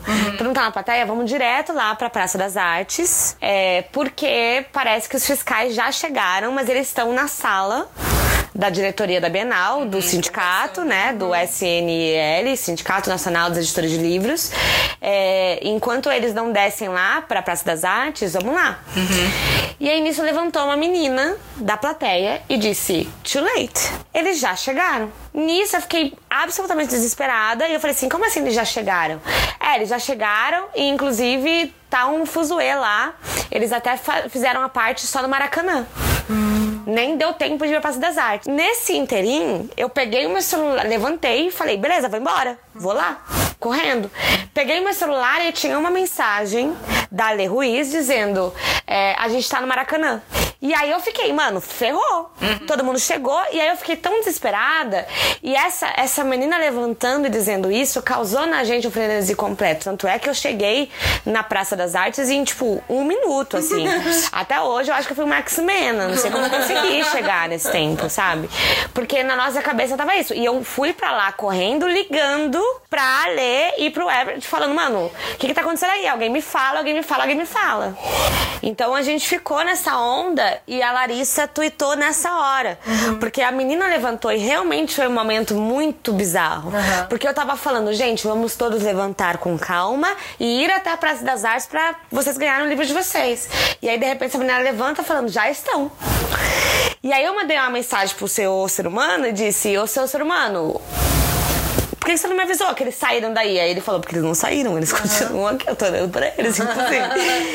Só que nesse meio tempo eu já tava lá, já É, tava. já tinha tido desespero, já tipo, tinha. cara, tanto lá é que nem brinde eu peguei, não peguei nada. Uhum. Sabe? Tipo, aí depois o Vitor ainda chegou na sala dos autores, porque eu não tava bem ainda, né? E aí eu voltei pra sala dos autores, e antes de ir lá pro rolê, e, e aí o Vitor tava cheio de bolsa. Eu falei, o que, que são essas bolsas? Ele, ah, a senhora desapareceu? Eu falei, mano. Tipo, sério, eu, eu, eu mal queria estar aqui, mas não porque eu não quisesse estar nessa mesa, mas porque pra mim, assim, enquanto eu tava lá, eu só ficava pensando, tá todo mundo empacotando e eu não tô, porque eu já fui dormir. Então, assim, eu ir dormir, na verdade, quem me convenceu foi a Ju, do TV em Cores. Sim. Foi a Ju e a Tassi, que ficaram, mano, você, É. você tá da cor Tassi da parede. sempre cuidando das pessoas. É, tipo, mano, volta pro hotel e. qualquer- Ah, e o Lucas, o Lucas Rocha também. Peraí. Lucas, um anjo. O Lucas Rocha também falou. O Lucas ainda falou assim pra mim: Eu te ligo pra te acordar. Porque, tipo, eu tava preocupadíssima, porque eu falei, mano, a minha pressão tá, tá tão baixa que se eu continuar aqui, ou se eu for, eu também tenho muito medo de dormir pra sempre, sabe? Sim. Mas enfim, foi isso que aconteceu. Tá, voltando aqui, então vamos falar um pouco sobre. é, eu acho que isso também remete muito à Cassandra Rios, de como é, eu acho que também ela foi muito ah, censurada, né? Por conta da, da questão da pornografia, né? De que, tipo, muito da porno chanchada é passado pano, de tipo, ok, porno chanchada, mas quando você torna isso homossexual, e aí isso se torna um problema. Ah, isso chama sociedade heteronormativa. Eu tô falando como hétero aqui, eu falar, gente, eu nunca tive nenhum problema de qualquer coisa que fosse hétero, tipo, ah, não tem, não, não, não, não rolou, não veio. Nunca vi isso acontecer, assim. Nunca teve Não, mas, nenhuma. mas o que eu acho bizarro é essa sensação de que, tipo, a partir do momento em que uma coisa é gay, é homossexual. Ela é pornográfica. aquilo é pornográfica, É sabe? porque o que é que as pessoas fazem? Na heteronormatividade compulsória, eu como hétero no meu lugar de fala, mentira. É, é o normal, é o que é ok. Lógico, né, que é ok, porque o homem a mulher, eles vão ali, eles fazem isso por amor, e eles vão casar e ter um filho, que é um fruto desse amor. Quando você coloca isso no contexto, no contexto gay, duas mulheres, dois homens, fica, não, então se não tem a reprodução, se não vai ter um fruto desse amor, isso não é amor. Isso é, é sacanagem, é putaria, não sei o quê. Tem muita gente que pensa nesse contexto de tipo, ah, isso é. é- é- E aí, às vezes, remete a uma questão religiosa de ver como, como pecado, como algo, algo impuro, como algo. Tem várias coisas assim, mas é tudo pensando numa sociedade heteronormativa. Queria que você falasse mais um pouquinho sobre a sua experiência na Bienal, tipo, porque eu fiquei acompanhando de vários, várias pessoas falando, né? E aí, tipo, chegou gente falando assim: ah, os fiscais vão vir aqui, façam um corredor, uma corrente humana para evitar é. que invadam o nosso coisa e tal. Então, assim, eu acho que existe é, coisas que são, foram importantes. Eu acho que as pessoas saírem lá da arena que teve bate-papo LGBT e depois irem protestar com os livros na mão, eu acho que isso foi uma imagem muito forte, muito importante. Mas, ao mesmo tempo, eu acho que, é, sei lá, senti um pouco também de oportunismo de certas coisas, tipo, livros banidos pela Crivella, vamos vender, sabe? Esse tipo de coisa, assim, que achei meio tipo ok. É, E também, ao mesmo tempo que eu fico pensando enquanto editoras, no caso, né, que estavam querendo ou não ah, se apoiando nessas questões, estão realmente apoiando é, é, narrativas LGBTQs no mercado. Não, no final não estão, porque é o mercado capitalista. Sim. É, e se, vem, e se não vendesse, elas não iam insistir. Uhum. E digo isso das grandes editoras, né? Não tô falando das editoras que acabaram surgindo nesse mercado em crise, Sim, sim, que são especialistas em literatura lésbica, bi, trans, blá blá. É. É, Agora, eu acho que essa teoria, e eu aprendi isso esse ano com o biscoito e com a Babu Carreira, que faz o biscoito comigo. A gente fez, a gente tava falando sobre a Anitta ser ou não ser bissexual. E aí ela disse: Não ela não seja. Eu estou pouco me lixando. Porque é a Anitta falando que ela é bissexual. E aí eu que tinha toda uma questão com isso, fiquei. Não, Babu, não é bem assim. Né? Isso tá no episódio. Eu falo, não é bem assim. É... Eu acho que é, é bizarro, porque muita gente sofreu com isso e tal. E ela, Tati, beleza, o seu sofrimento não existiu do mesmo jeito? Ela falou pra mim, você sofreu com isso, não sofreu? Porque você foi expulsa de casa com 15 anos. Eu falei, sim, sofri. Ela, tá. A Anitta se assumir ou não se assumir bissexual vai fazer diferença na, na, na tua vivência? Você sofreu do mesmo jeito, não sofreu? Falei, isso é verdade? Sou obrigada a concordar com palestrinha. É verdade? Aí ela falou assim. Agora, a fucking Anitta chegar e falar que é bissexual e todo mundo pesquisar no Google o que significa bissexual, eu acho ótimo. Eu tô um pouco me lixando se ela beija a boca de mim ou se ela não beija. Aí eu fico, em- eu fico em conflito em relação a isso porque É um grande conflito. Pink Money. Não é o Pink Bunny. Entendeu? Então, assim, tipo, pra, é, Explica o conceito de Pink Money, Pink que... Money é você ganhar dinheiro em cima da pauta LGBTQ, sabe? É tipo, é você não. É, Que a Anitta faz muito bem. é, que você não necessariamente. A, a Anitta, querendo ou não, ela é tipo uma. Afroconveniente. Afroconveniente. Exatamente. Então ela vai usar a trança, ela vai usar o, o negócio de Fita tape. fita tape, de bronzeamento na laje e toda a estética da favela quando aquilo for conveniente pra ela. Agora, a hora em que ela vai falar de pautas de pessoas que estão na favela, de pessoas pobres, de pessoas negras, ela se abstém. Sim. Então, esse é o meu problema com a bissexualidade da Anitta. Não é tipo questionar se ela é bissexual ou não, porque isso não é meu. Isso não é. Porque uh, o problema ela é tipo, ela só fala isso quando vem e quando isso traz dinheiro pra ela e quando isso é vantajoso. A hora Então. que ela vai lutar pelas pautas, ela se abstém. Essa é outra hora que vão trazer as pedras em cima de mim. Porque antes do biscoito, eu era exatamente assim. Aliás, eu era contra. Agora, na atual conjuntura, depois de toda essa lição que Babu me deu, e foi graças a Babu, assim, eu tenho plena convicção, eu olho pra Anitta e eu perdoei a Anitta. Porque não sou eu que vou dormir com a consciência pesada à noite, sacou? Porque quem tá ganhando dinheiro é ela. De qualquer jeito, ela, ela vai ganhar dinheiro, sabe? E quem tá usufruindo ou não, de fica money. pessoas que são bissexuais e apoiam a Sim, mas bissexual, enquanto eu não consigo fazer isso. Você consegue, claro que consegue. Não. Você pode apoiar eu, não, pessoas Mas eu vou apoiar. Eu vou apoiar de qualquer Aham. jeito. Você entende? Sim. Eu, na minha bolha, eu, você, a Bruna, a gente que tá na nossa bolha, a gente vai apoiar. De qualquer jeito. Tem Anitta bissexual ou não tem Anitta bissexual. Agora, o pró-Bolsonaro não vai apoiar alguém da nossa bolha. Uhum. Mas ele vai apoiar a Anitta. Porque ele gosta da Anitta, apesar dela ser Apesar dela ser bissexual. Mas ela Eu E acho que ele beleza, vai pelo menos vai porque ter. não reconhece ela como bissexual. Foda-se. Então, mas eu Foda- pra não, mim é não. exatamente o problema. Porque você. Cara, não, porque no Esmaece final o ícone. você vai acabar trazendo esse questionamento pra mesa de jantar de domingo dele. Eu acho que não. Claro que vai. Eu acho. Não, mas eu acho que já é outra questão. Não é. Eu acho Sabe que por que, é que não é, Mai? Não é porque no É final. coisa do gay conservador, não tem nada a ver com isso. Não, sabe por que, que não é? Porque no final, eu na mesa de casa, a minha bissexualidade ela só é tratada à mesa quando a Anitta se assume. Porque quando o meu padrasto vem falar comigo, ele fala: Ah, eu sei que você é bissexual que nem a Anitta, né? A Anitta falou. Que é muito importante, porque pela primeira vez a bissexualidade foi pauta em algumas famílias que não sabiam nem o que significava. É, eu não sei se foi pauta não, viu? Eu acho que achar que não foi pauta em nenhuma é impossível. Ao mesmo tempo que falar que foi pauta em todas é impossível, sabe? Alguma coisa foi. Às vezes foi motivo de briga, às vezes foi motivo de alguém que, que ouviu e ficou, tipo, quieto, mas foi atrás.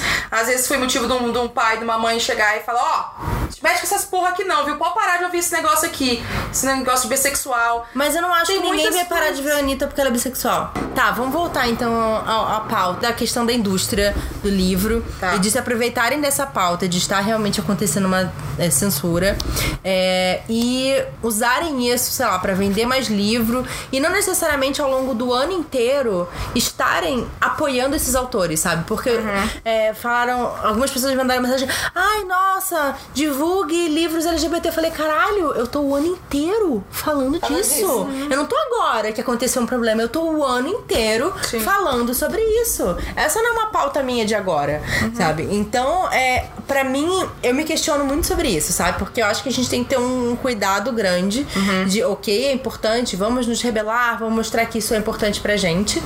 Porém, é, isso também é um sistema capitalista, então as editoras vão continuar publicando enquanto isso der dinheiro. Mas a gente também não pode deixar as editoras se apoiarem nisso só porque isso é rentável pra elas, sabe? E, e o resto do ano elas esquecerem essas pautas. Isso que me incomoda, assim, porque caramba, sabe? Tem editora grande que você vê os posts deles, sabe? É só personagens e livros completamente brancos, entendeu? Aí vai lançar um livro que tem um protagonista negro e vai falar, ai, nossa, somos super melhor editora, sabe? Nossa, somos muito conscientes sobre questões raciais, sabe? E aí o ano inteiro você tá só falando de todos os seus 50 livros que tem personagens brancos e vivendo vivências brancas o tempo inteiro. Então, é é uma coisa que eu fiquei tipo, ok, que bom que todas se posicionaram, todas falaram. Todas não, né? Não, a maioria se posicionou. Mas eu vi não. até umas, umas pessoas, assim, sabe, do de movimento negro, falando assim: olha, agora que mexeu com os brancos, porque a pauta LGBT não é só uma, uma pauta racial, ah, aí ficaram putos. Aí eles vão se manifestar. Mas aí tem o garoto lá sendo metralhado e o caralho, e sendo chicoteado e não sei o quê. E a caralho das pessoas não se manifestam, não falam nada, porque é só mais um dia no Rio de Janeiro. Entendeu? Então, é. É foda isso, assim, porque. Obviamente, não dá pra gente comparar sofrimentos e, e problemas, né? Porque vai- sempre vai falar, ah, tem pessoas morrendo de fome na África.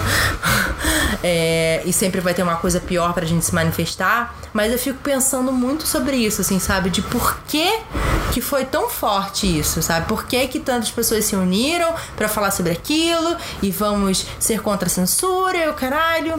Mas e agora depois, sabe? O que que a gente faz com isso? É que a gente tá num momento de reação, no final das contas, né? Então, assim, é, a gente tá com um monte de material inflamável esperando a menor faísca. Aconteceu que a faísca veio na Bienal. E aconteceu que a faísca foi a questão LGBT. É claro que eu acho que a gente tem uma tendência a fazer o incêndio e depois esquecer que o incêndio existiu. E isso é uma questão quase cultural. Mas, ao mesmo tempo, eu tampouco acho que tenha sido em vão Não, também não acho que foi em vão. e que e eu tampouco acho que a gente possa correr o risco, e isso é uma coisa muito complicada de se falar, tá? Eu vou, eu vou pensar muito nas palavras que eu vou usar agora. Mas eu, eu tenho medo da gente correr o risco de invalidar o nosso próprio movimento, sabe? É, e eu não quero invalidar o meu próprio movimento. Então, assim, o que aconteceu na Bienal foi um caso de censura. E a gente respondeu a censura com um ato político lindo. Bom, ah, os negros, existe isso também. Mas agora, infelizmente, não vai, não pode anular. A gente não pode mais correr esse risco, porque eu respondi isso em- por e-mail para uma editora que me mandou exatamente isso, assim, que ela veio com várias problematizações em relação ao ato, em relação à ação do Felipe Neto, em relação a várias questões, e ela tinha razão em todas as pautas que ela levantou. Do mesmo jeito que você tem razão sobre todas as pautas que você levantou agora. Mas eu não quero correr o risco de anular esse processo que aconteceu. E aí eu falei isso pra ela. Falei, o que aconteceu aqui foi revolucionário. E eu não vou anu- anular esse processo. Eu não vou anular esse processo, porque senão eu vou ser aquela pessoa que quando acontece alguma coisa boa, eu falo, ah, mas pensa aí, lembra o que aconteceu com você antes? Não, agora não é hora da gente fazer isso. Eu acho que agora é a hora da gente pegar toda essa galera que resolveu incendiar e falar, não desiste. Chega aqui comigo. Vamos continuar incendiando. Foi pelo grito que a gente ganhou? Foi. Tá bom. Mas vem aqui, não desiste. Olha essas outras causas. Deixa eu abrir pra você este mundo de outras causas. É a questão da interseccionalidade, que, por exemplo, a própria mesa em que as pessoas saíram da Bienal pra protestar era uma, uma mesa 100% branca e cis, sabe? Seis caras e uma menina. E todos eles falando sobre experiência LGBTQ. Sim. E tipo, caralho, cara. Isso pra mim é um problema muito sério. E, tipo, óbvio que foi lindo ver as pessoas protestando e se manifestando. Mas, assim, o quanto as pessoas racializadas se sentem excluídas desse discurso. Total. Sabe? De tipo, caralho. é, e, e eu digo muito isso, assim, de, de ver pessoas quando tem qualquer questão de homofobia, as pessoas se. uah, sabe? Se levantam e vêm falar e o caralho. Mas quando eu tava berrando todos os dias sobre a questão de demarcação indígena, não tinha um LGBT pra dar um retweet. Sim. E isso faz qualquer pessoa que não, não seja branca se sentir muito fora desse discurso, sabe? Se sentir muito tipo, a minha pauta não é tão importante assim, a minha pauta, não importa o quanto eu berrar, nunca vai ser importante assim. O LGBT vai ser importante porque ele inclui pessoas brancas. Então, o contrafatos não é argumentos, assim. É, isso é um, é um problema. Não tem como a gente negar que é um problema. Agora, pra este caso em específico, o que eu não concordo é a gente bater cabeça entre a gente. Agora não é a hora. Entendeu? Agora não é a hora. Porque muita gente acordou agora com, as- com essa coisa do Crivella. Então, assim, não é a hora da gente tretar agora por isso. É que isso pra mim era um problema Sabe? e foi um dos motivos que eu não, Não, fui na Bienal. exato, exato. Foi tipo, de assim- ver a, a curadoria da Bienal cagar pra esse tipo de coisa, cara, sabe? É um problema tão antigo. Isso que tem, sabe? tipo, amigos meus lá, sabe? E eu falei. Não, é um, é um problemaço. Contra não argumentos. É um puta de um BO, entende? Agora, a, a complexidade dessa coisa é justamente o que faz as pessoas, a gente ter uma bolha. E é isso que eu tô tentando lutar contra, sabe? É a menina que tem um canal de literatura que fica falando que clássicos são legais, me soltar um vídeo falando: olha, não existe alta ou baixa literatura, porém, existe boa ou má, sabe? É, é- é a gente bater cabeça entre si. É, é por isso que eu quero chegar nessa menina e dizer: Anjo, qual que é a tua função? Não é mostrar que literatura é legal? Então pronto, cara, agora. Segura. Segura a tua brisa agora, sabe? É, não querendo comparar, porque eu acho que a causa dela não é. Não, não se compara com uma questão de sofrimento e, e essas coisas. Mas o que eu tô querendo dizer é que eu vi muita gente acordando por conta da Bienal. Mas você não acha que também tem essa questão? Muita gente Não, acordou não- porque é- exatamente. era uma questão estão falando Brasil. Isso, isso é um fato. Isso é um fato. Isso é um fato e tá comprovado. Agora, o que eu tô absolutamente contra é que nem a coisa do Felipe Neto, que hoje mesmo, de manhã, às 7 horas da manhã, que eu tava com insônia, que eu vi, tipo, teve uma, uma crise num hospital no Rio de Janeiro, e aí começaram a marcar ele pra falar: por que, que o Felipe Neto não vai lá pra salvar esses doentes que estão sem maca? E ele falou: cara, eu já recebi todo tipo de denúncia e todo tipo de cobrança na minha vida. Mas, cara, tipo, essa de longe foi a mais bizarra de todas. Porque, tipo, é num hospital, dentro de um negócio que tá acontecendo. Tipo, é, é muito complicado eu virar pro Felipe Neto, por exemplo, e falar pra ele agora, depois de tudo que ele fez, o tanto que ele gastou de dinheiro, isso foi até uma porta no biscoito. Que pra ele deve ter sido cócegas, mas é muito, muito dinheiro, que ele dinheiro. gastou. E falar pra ele assim: ah, mas também, né? Ficou aí a sua fase. To... Foda-se. Agora, querido, foda-se. Se resolveu agora usar seus privilégios a seu favor, beleza.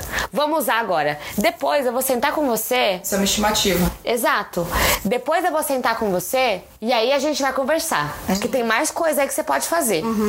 Mas assim, é muito ruim eu me juntar na hashtag Paz contra Felipe, Felipe Neto. Porque ele não atendeu a parcela indígena da população. Que triste que ele não atendeu. Mas ele atendeu LGBT? Tudo bem. Hoje, dia, sei lá, que dia? Hoje eu vou esquecer que você não tá anotando pra outras coisas. Mas que bom que minimamente você notou seu privilégio. Hoje, muito obrigada. Muito obrigada. Uma das coisas que a editora me mandou, quando eu digo editora, eu digo editora-chefe de uma editora, né? Que era lésbica e tem uma puta, um puta acompanhamento. Uma das coisas que ela me falou foi assim: eu fui meio que contra essa ação do Felipe Neto, principalmente depois que eu soube que existiam várias mulheres que estavam fazendo as coisas e que ele não se deu ao trabalho nem de ir. E eu falei, cara, eu entendo essa linha de raciocínio. Sim, é, mas. E eu até concordo com ela. Porque não, foi o nome do Felipe Neto que foi. Sim, o nome dele que bombou. Que bombou. Ninguém Ele- sabe ele quem que foram as pessoas. Quem foi que fez? ele Exato. E cá entre nós, eu, eu compartilhei o meu vídeo e a, o podcast do Biscoito com várias pessoas, porque eu queria que as pessoas soubessem que a gente estava envolvido naquilo. E muita gente me marcava e falava: olha o que, que tá acontecendo aí. Eu falava, Anjo, não é só o que tá acontecendo aqui, eu estou fazendo essa Sim. porra acontecer. Então, assim, o meu ego e a minha coisa do. Eu, eu tô gritando sobre a pauta bissexual desde que eu me conheço por gente, tá ligado? Então, assim, a minha primeira tendência é gritar de volta pro Felipe Neto e falar assim: ah, então vai se fuder, seu escroto. Agora que você quer pegar. Não, mano. Tanto é que eu olhei pra ele e falei, velho, da hora. Você usou seu privilégio agora. Depois eu quero conversar com ele sobre outras coisas. Mas agora você usou privilégio. E apareceu meu nome, não apareceu meu nome agora, não vai fazer nenhuma diferença. De verdade. Por mais que eu, há um milhão de anos, desde que eu me entendo por bissexual, que faz muito tempo, foi 2009, são 10 anos de bissexualidade, são 10 anos fazendo pauta sobre bissexualidade. Assim, eu não vou falar isso pra ele. E eu não vou porque eu não acho justo. Porque finalmente algum branco hétero resolveu usar o privilégio a seu favor. A nosso favor. Sabe? É uma coisa que a Ignalda me fala sempre. E eu sou obrigada a concordar com ela. Que ela fala assim, cara, é, o movimento como um todo tem a tendência a botar os brancos todas na mesma carruagem.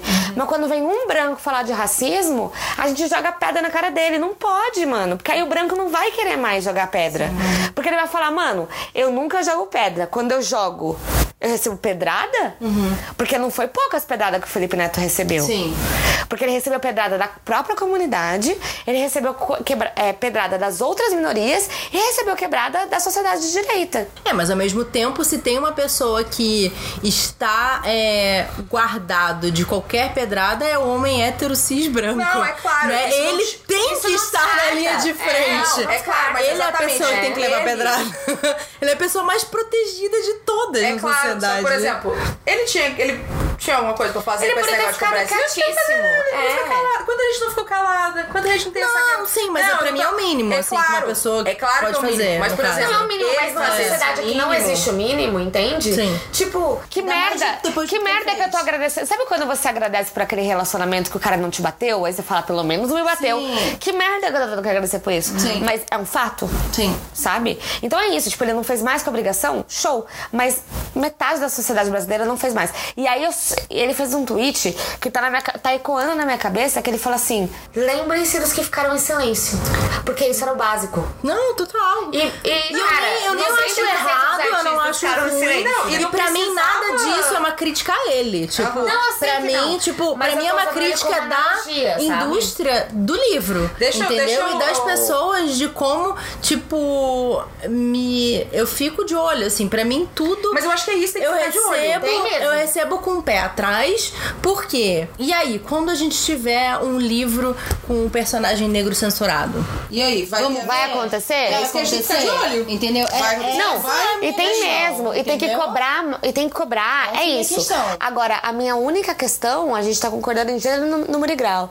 A minha única questão com isso é, eu não quero mandar o Felipe Neto embora. E eu tô usando ele como analogia. E se eu der pedrada na cara dele, e se eu chegar agora pra ele e falar assim, é engraçado que você vai falar dos gays, mas não vou falar dos negros, hein? Toma pedrada na sua cara. Ah, engraçado se eu falar dos gays, mas não- se fosse bi, não ia ter isso, né? Toma pedrada. Ele vai fugir, entendeu? E isso eu não quero. É a mesma coisa eu respondendo no começo do- desse episódio aqui, eu falando pra vocês que a gente vai ter que abaixar um pouco e falar a mesma língua, sabe? Porque a minha tendência e a nossa tendência biológica é responder como um leão as coisas. Porque a gente tá vendo o que tá acontecendo. A gente tá vendo o cara levar chicotada no mercado porque roubou um chocolate. Não, e a gente tá Sabe? cansado, sabe? E a gente tá é cansado, isso. entende? A gente tá cansado. exausto. A gente tá exausto. Então, assim, a nossa tendência é essa. Mas o inimigo é outro. Sim. É, não, na verdade, assim, eu não Né? me importo com o Felipe Neto e eu preferia que tivesse cinco Felipe Netos, porque os meus amigos estariam ganhando dinheiro. Porque assim, eu fiquei muito feliz de ver meus amigos vendendo mil livros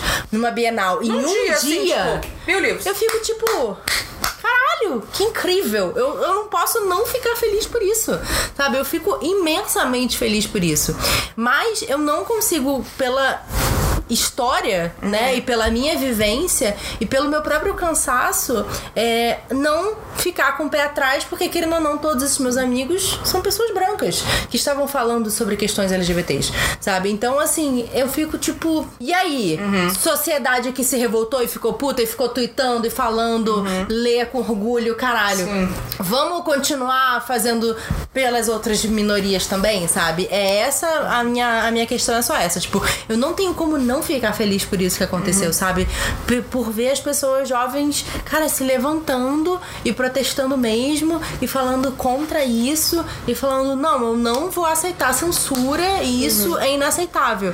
Mas, pra mim, isso é uma batalha, isso não acaba com a guerra, sabe? A gente não pode parar aí, a gente não pode aceitar como isso, yay, conseguimos, vencemos, demonstramos como é importante os livros LGBT e acaba aí, sabe? Pra mim, isso é é essencial, inclusive qualquer pessoa que tenha qualquer privilégio dentro da, da sociedade, sabe? Se você é LGBT, você é uma minoria, mas você, se você for branco, você, se você for cis, você tem um privilégio. Então, usa esse privilégio de alguma forma, sabe? Não fica só tipo, ai meu Deus, é, não estão proibindo meus livros e o caralho, mas assim, caramba, você já tem privilégio, sabe? Então, o que, que você vai trazer junto com você pra cima? Então, essa é a minha maior preocupação e também é a, é a coisa que eu fico atenta.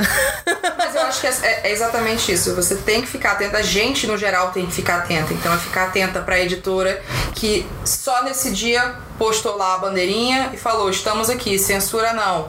Beleza. É a editora que tá realmente reconhecendo o dia da visibilidade bi. É a editora que tá vendo o Pride Month e tá fazendo alguma coisa realmente com relação a isso. Ou só está fazendo o Pride Month quando dá dinheiro. Exato. É a coisa de, de usar o Pick Money ou não. Aí eu acho que vocês acabam que eu tô falando a mesma coisa de assim, ótimo, teve isso aqui, obrigada, Felipe Neto, 14 mil livros, é dinheiro para um caralho, a gente fez uma estimativa aqui de acordo com o preço de capa médio do Brasil, é muita grana. Mas não é porra nenhuma pra ele. Mas ele também não tinha o que fazer, ele podia ficar de boa na lagoa que, yay! Como muitas Como muitas pessoas. pessoas, inclusive ficaram. a Anitta, ficaram. Como muitas pessoas ficaram, sejam elas celebridades, sejam elas criadoras de conteúdo, sejam elas políticos, autores, editoras, o que for. Muita gente ficou calada. Calada. Então, assim, é, anotei o nome. Anotei o nome de gente que ficou calada. Você não quer fazer nada? Beleza. Agora também tu não vem achar que eu vou, que eu vou deixar isso passar, sabe? Tu acha que vai depois chegar pra mim e falar, ai, vamos fazer um negócio. Eu falei, cara. É foda. Agora, o que eu entendi que a Tati quer falar, não dá pra gente ficar se batendo, sendo que, tipo, querendo ou não, foi uma vitória.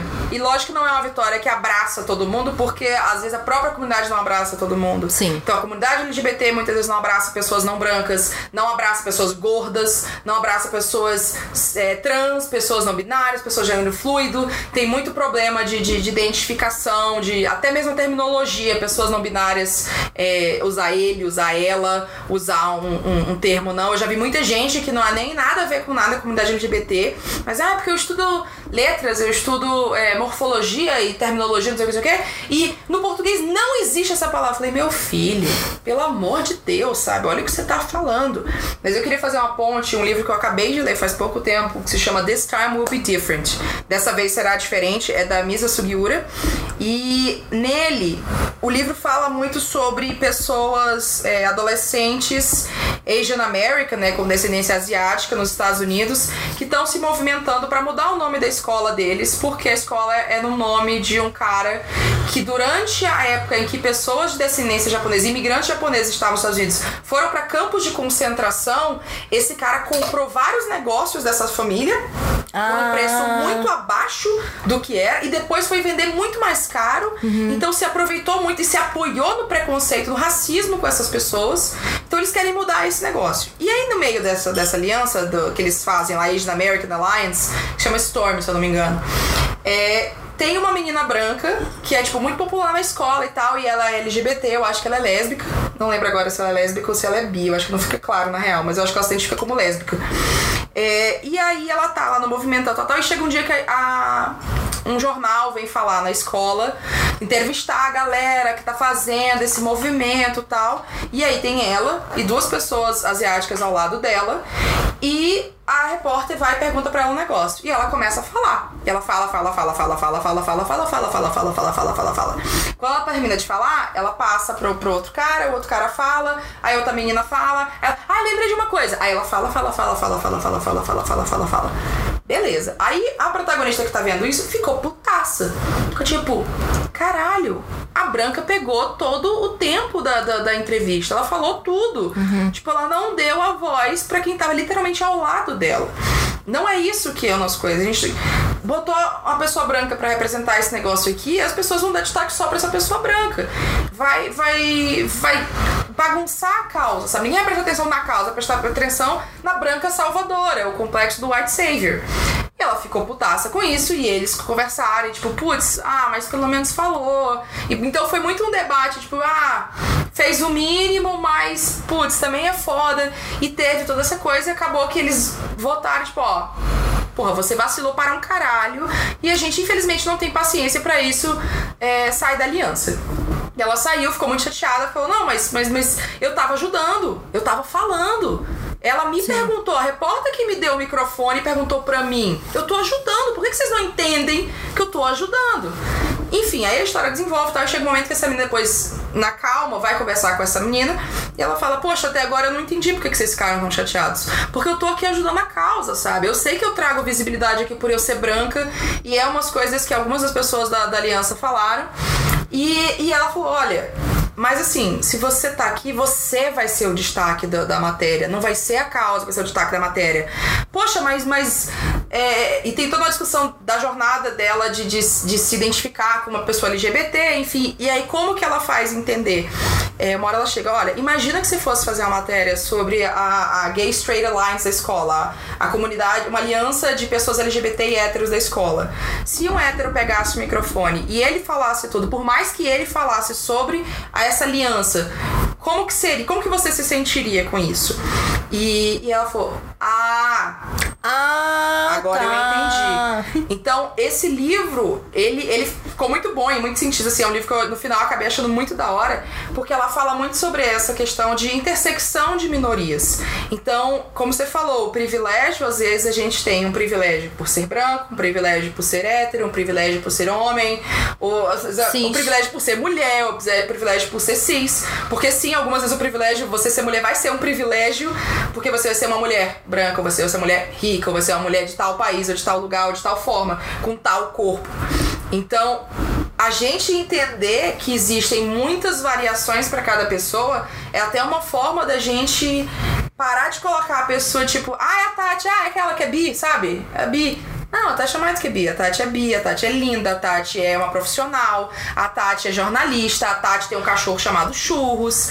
Então é a coisa da gente de tornar a história do LGBT só sobre ser LGBT, tornar a história do indígena só sobre ser aquela pessoa de novela da Globo Uga Uga. Conectado com a natureza. Exato, de tornar o, negro que não seja só o bandido, o que apanha, o que sofre, o escravo, o que é melhor amigo, qualquer coisa. Então a gente tem muito estigma ainda pra quebrar. E fazer essa intersecção, eu acho que é o, é o passo agora. A gente fez o movimento do LGBT pra acabar com a censura LGBT? Show! Sabia que dentro do LGBT tem várias pessoas negras, tem várias pessoas que são do Nordeste, tem várias pessoas que saíram dos seus países e são refugiados no Brasil por serem LGBTs.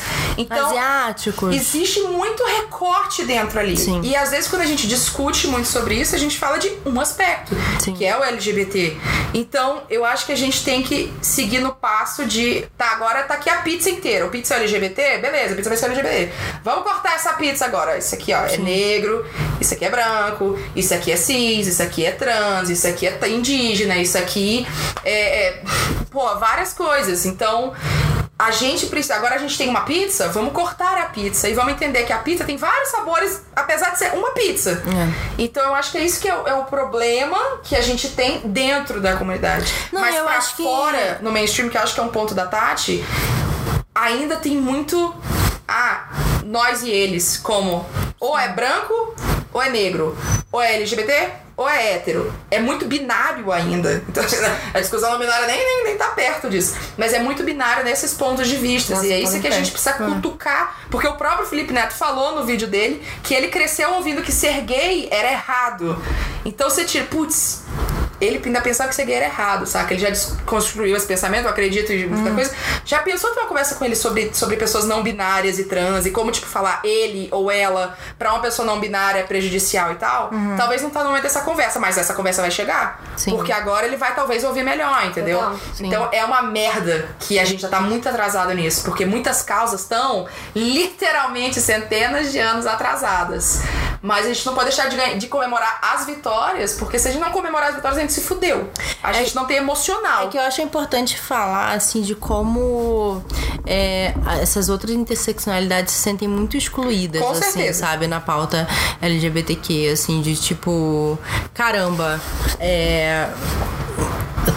Por que que eu sou aliado de tanta gente e eu tô lá lutando por elas e elas não estão lutando por mim? Que é um sentimento da maior merda que existe na face sabe? da Terra. Porque é um sentimento muito desolador, sabe? Porque se você vai ter qualquer questão LGBT, eu vou estar lá gritando e lutando e tipo, ah!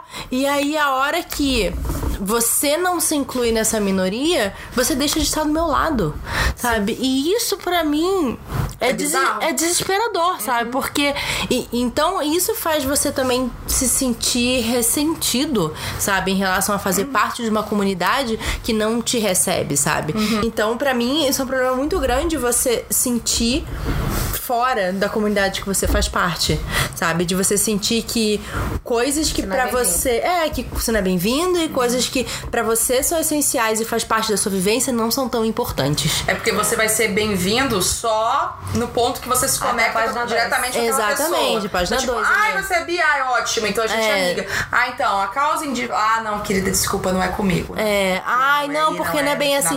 E eu, eu, tipo, eu já ouvi relatos disso, assim, de tipo, é, mulheres é, conversarem sobre a bissexualidade, aí uma começa a falar sobre é, negritude, não sei o que lá, daí a outra fala, ai, mas você não acha que é um exagero, não sei o que lá. Então, tipo, caralho, é o momento em que, tipo, porra, você era pra ser minha aliada. E naquele momento eu te perdi, então eu não faço parte Nossa, disso. pelo amor de Deus, escuta o episódio com a Lucy. Tá.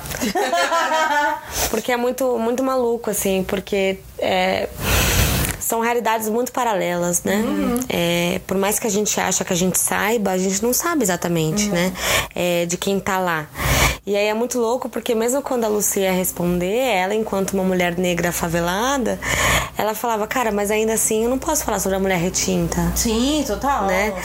Então a gente ficava, sim, e aí ela falava, cara, mas. é, E coisas muito básicas, tipo, a gente começou a falar de motel. E ela falou, cara, eu nunca fui levada no motel.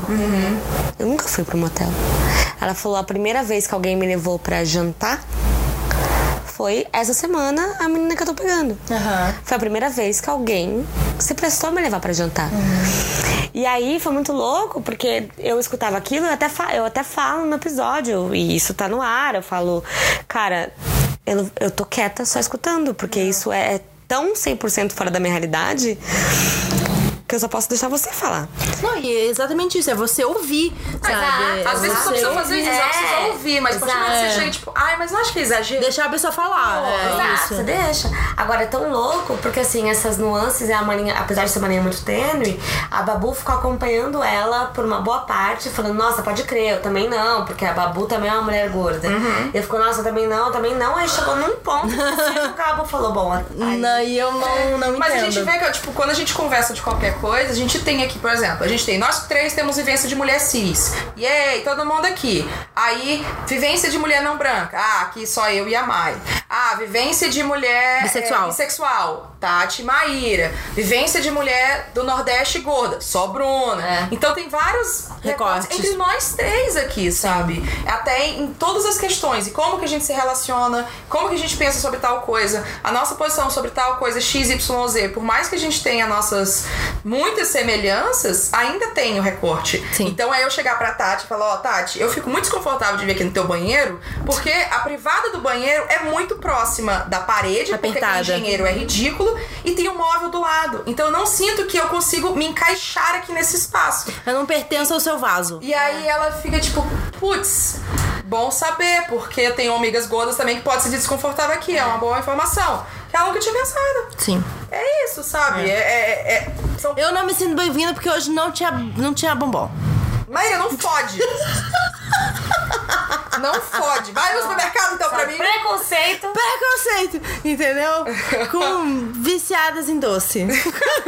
Mas então existe muita, muita coisa. E eu acho que é, é esse o problema. A gente não escuta e a gente bota só um parâmetro. Cada pessoa pode ter só um parâmetro que ela pode defender. Sim. Ah, eu defender LGBT, então é LGBT. Pronto. Não, e a acabou. própria vivência da Tati de tipo, sair de casa com 15 anos, dividir apartamento, viver numa merda, ter um pai cheirado e tipo, sabe, não é uma estrutura familiar que eu pareça nem um pouco com a minha e nem com a da Bruna, que também já é uma outra coisa, entendeu? Então, assim, é, é muito importante, né, a gente enxergar. Calar a boca. A maioria das vezes é calar a boca Deixar o outro e falar. escuta É, o que a pessoa tá falando. Pronto. Se você fizer isso, você já tá fazendo pelo menos o seu mínimo. Sim. Absorve aquilo. Não, e às vezes até quando desrespeita você também, né? Nesse episódio com a Lucy, por isso que eu quero tanto que vocês escutem, porque assim, a Lucy tem uma história muito parecida com a minha, apesar dela ser uma mulher negra. Então, e, e da comunidade, da favela, que eu nunca fui. Mas aí foi muito engraçado, porque ela tava contando toda uma história. E aí só chegou uma hora no meio, pro final do podcast, que ela falou assim: ah, e aí eu saí, que alguém perguntou, ela falou assim: ah, não, tinha uns 15 anos mais ou menos quando eu fui expulsa de casa. E aí eu só olhei pra ela e falei assim: ai, mais que amigas friends, porque eu saí também com a mesma idade. Aí o Gui parou e falou: nossa, pode crer. Ah, Você também saiu com a mesma idade. E que eu tava quieta, tá ligado? Eu tava só escutando o que a mulher tava querendo dizer.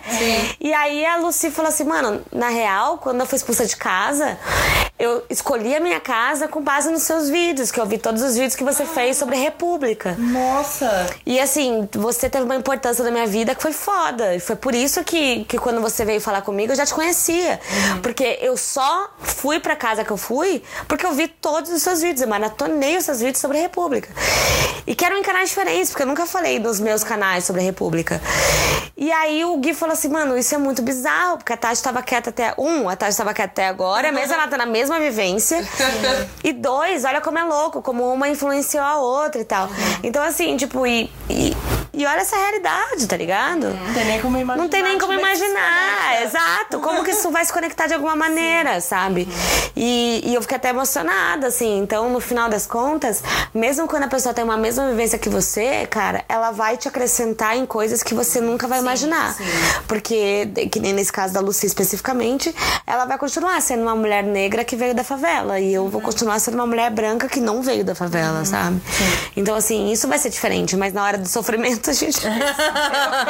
Nesse momento específico. A gente abre umas duas garrafas de vinho e É. vida que segue. É. Eu acho que acho que nesse ponto a gente pode dar uma encerrada, porque a gente já falou tanta Eu coisa. acho que Nossa, sim, assim, falamos de- A horrores. gente fugiu do tema, a gente falou assim, mas eu acho que é tudo uma questão de, tipo, a gente fala de censura, não tem como a gente não falar de, de Identidade, minoria, identidade, de recorte e tudo mais. vivência. Tati, alguns, não todos, porque senão é mais um podcast inteiro dos lugares que a gente encontra na internet. Bom, Valer um Livro tá aí, a gente divulga todas as coisas que a gente faz na vida. Então, somos arroba Valer um Livro em todas as mídias: YouTube, Twitter, Instagram, Facebook, tudo é arroba Valer um Livro. É, e lá a gente divulga tudo. É, já vai ter rolado, vai ter o biscoito também, já vai ter rolado o encontrinho por conta da visibilidade, do mês da visibilidade bi, que é esse mês que a gente tá gravando aqui agora. É, mas eu indico, cara, siga a gente no Valer um Livro, porque a gente tem tantos projetos lá dentro Sim. que a gente acaba divulgando. Então, assim, possivelmente o podcast já tem estreado, apesar de a gente estar tá, tá super atrasado, já tem estreado na, no Storytel e também com vídeo no canal, porque metade é em vídeo e outra metade é em áudio. É, e além disso, eu vou dar algumas aulas é, no Videolab, no Lab Pub e também é, no Sesc do interior de São Paulo, junto com a Janaína Bianchi. Mas assim, sigam o Valer um Livro e saberão de tudo por lá. E também dá uma olhada, gente, no projeto ABC do Livro, que é tão maravilhoso, tão, tão difícil de gravar. Eu tô acompanhando. São 24 vídeos. Eita, Então até tá o na final, letra? é, até o final, tá a gente conseguiu W, a gente conseguiu Y, então vamos facilitar esse processo aí, vamos assistir. é isso, valeu um livro. E Maíra, onde é que tá o Wine About It? Wine About It está no wineaboutit.com.br, está no Spotify e outras plataformas. É, também estamos no Twitter como Wine About It Cast e no Instagram. Eu, Maíra Sigvalt, estou no Twitter como arroba my, com Y, underline, Sigvalt, S-I-G-W-A-L-T. E Bruna, Eu estou no Twitter como arroba Brumiranda, no Instagram também, mas o meu Instagram literário é Bruna, arroba Bruna está lendo. E tem episódio Wine About It novo toda sexta-feira.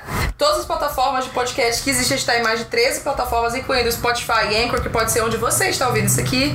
Tati, muito obrigada por voltar mais uma obrigada, amigas. Obrigada por Amei o relatar aí convite. as tretas. Um brinde. Um brinde. Censura não.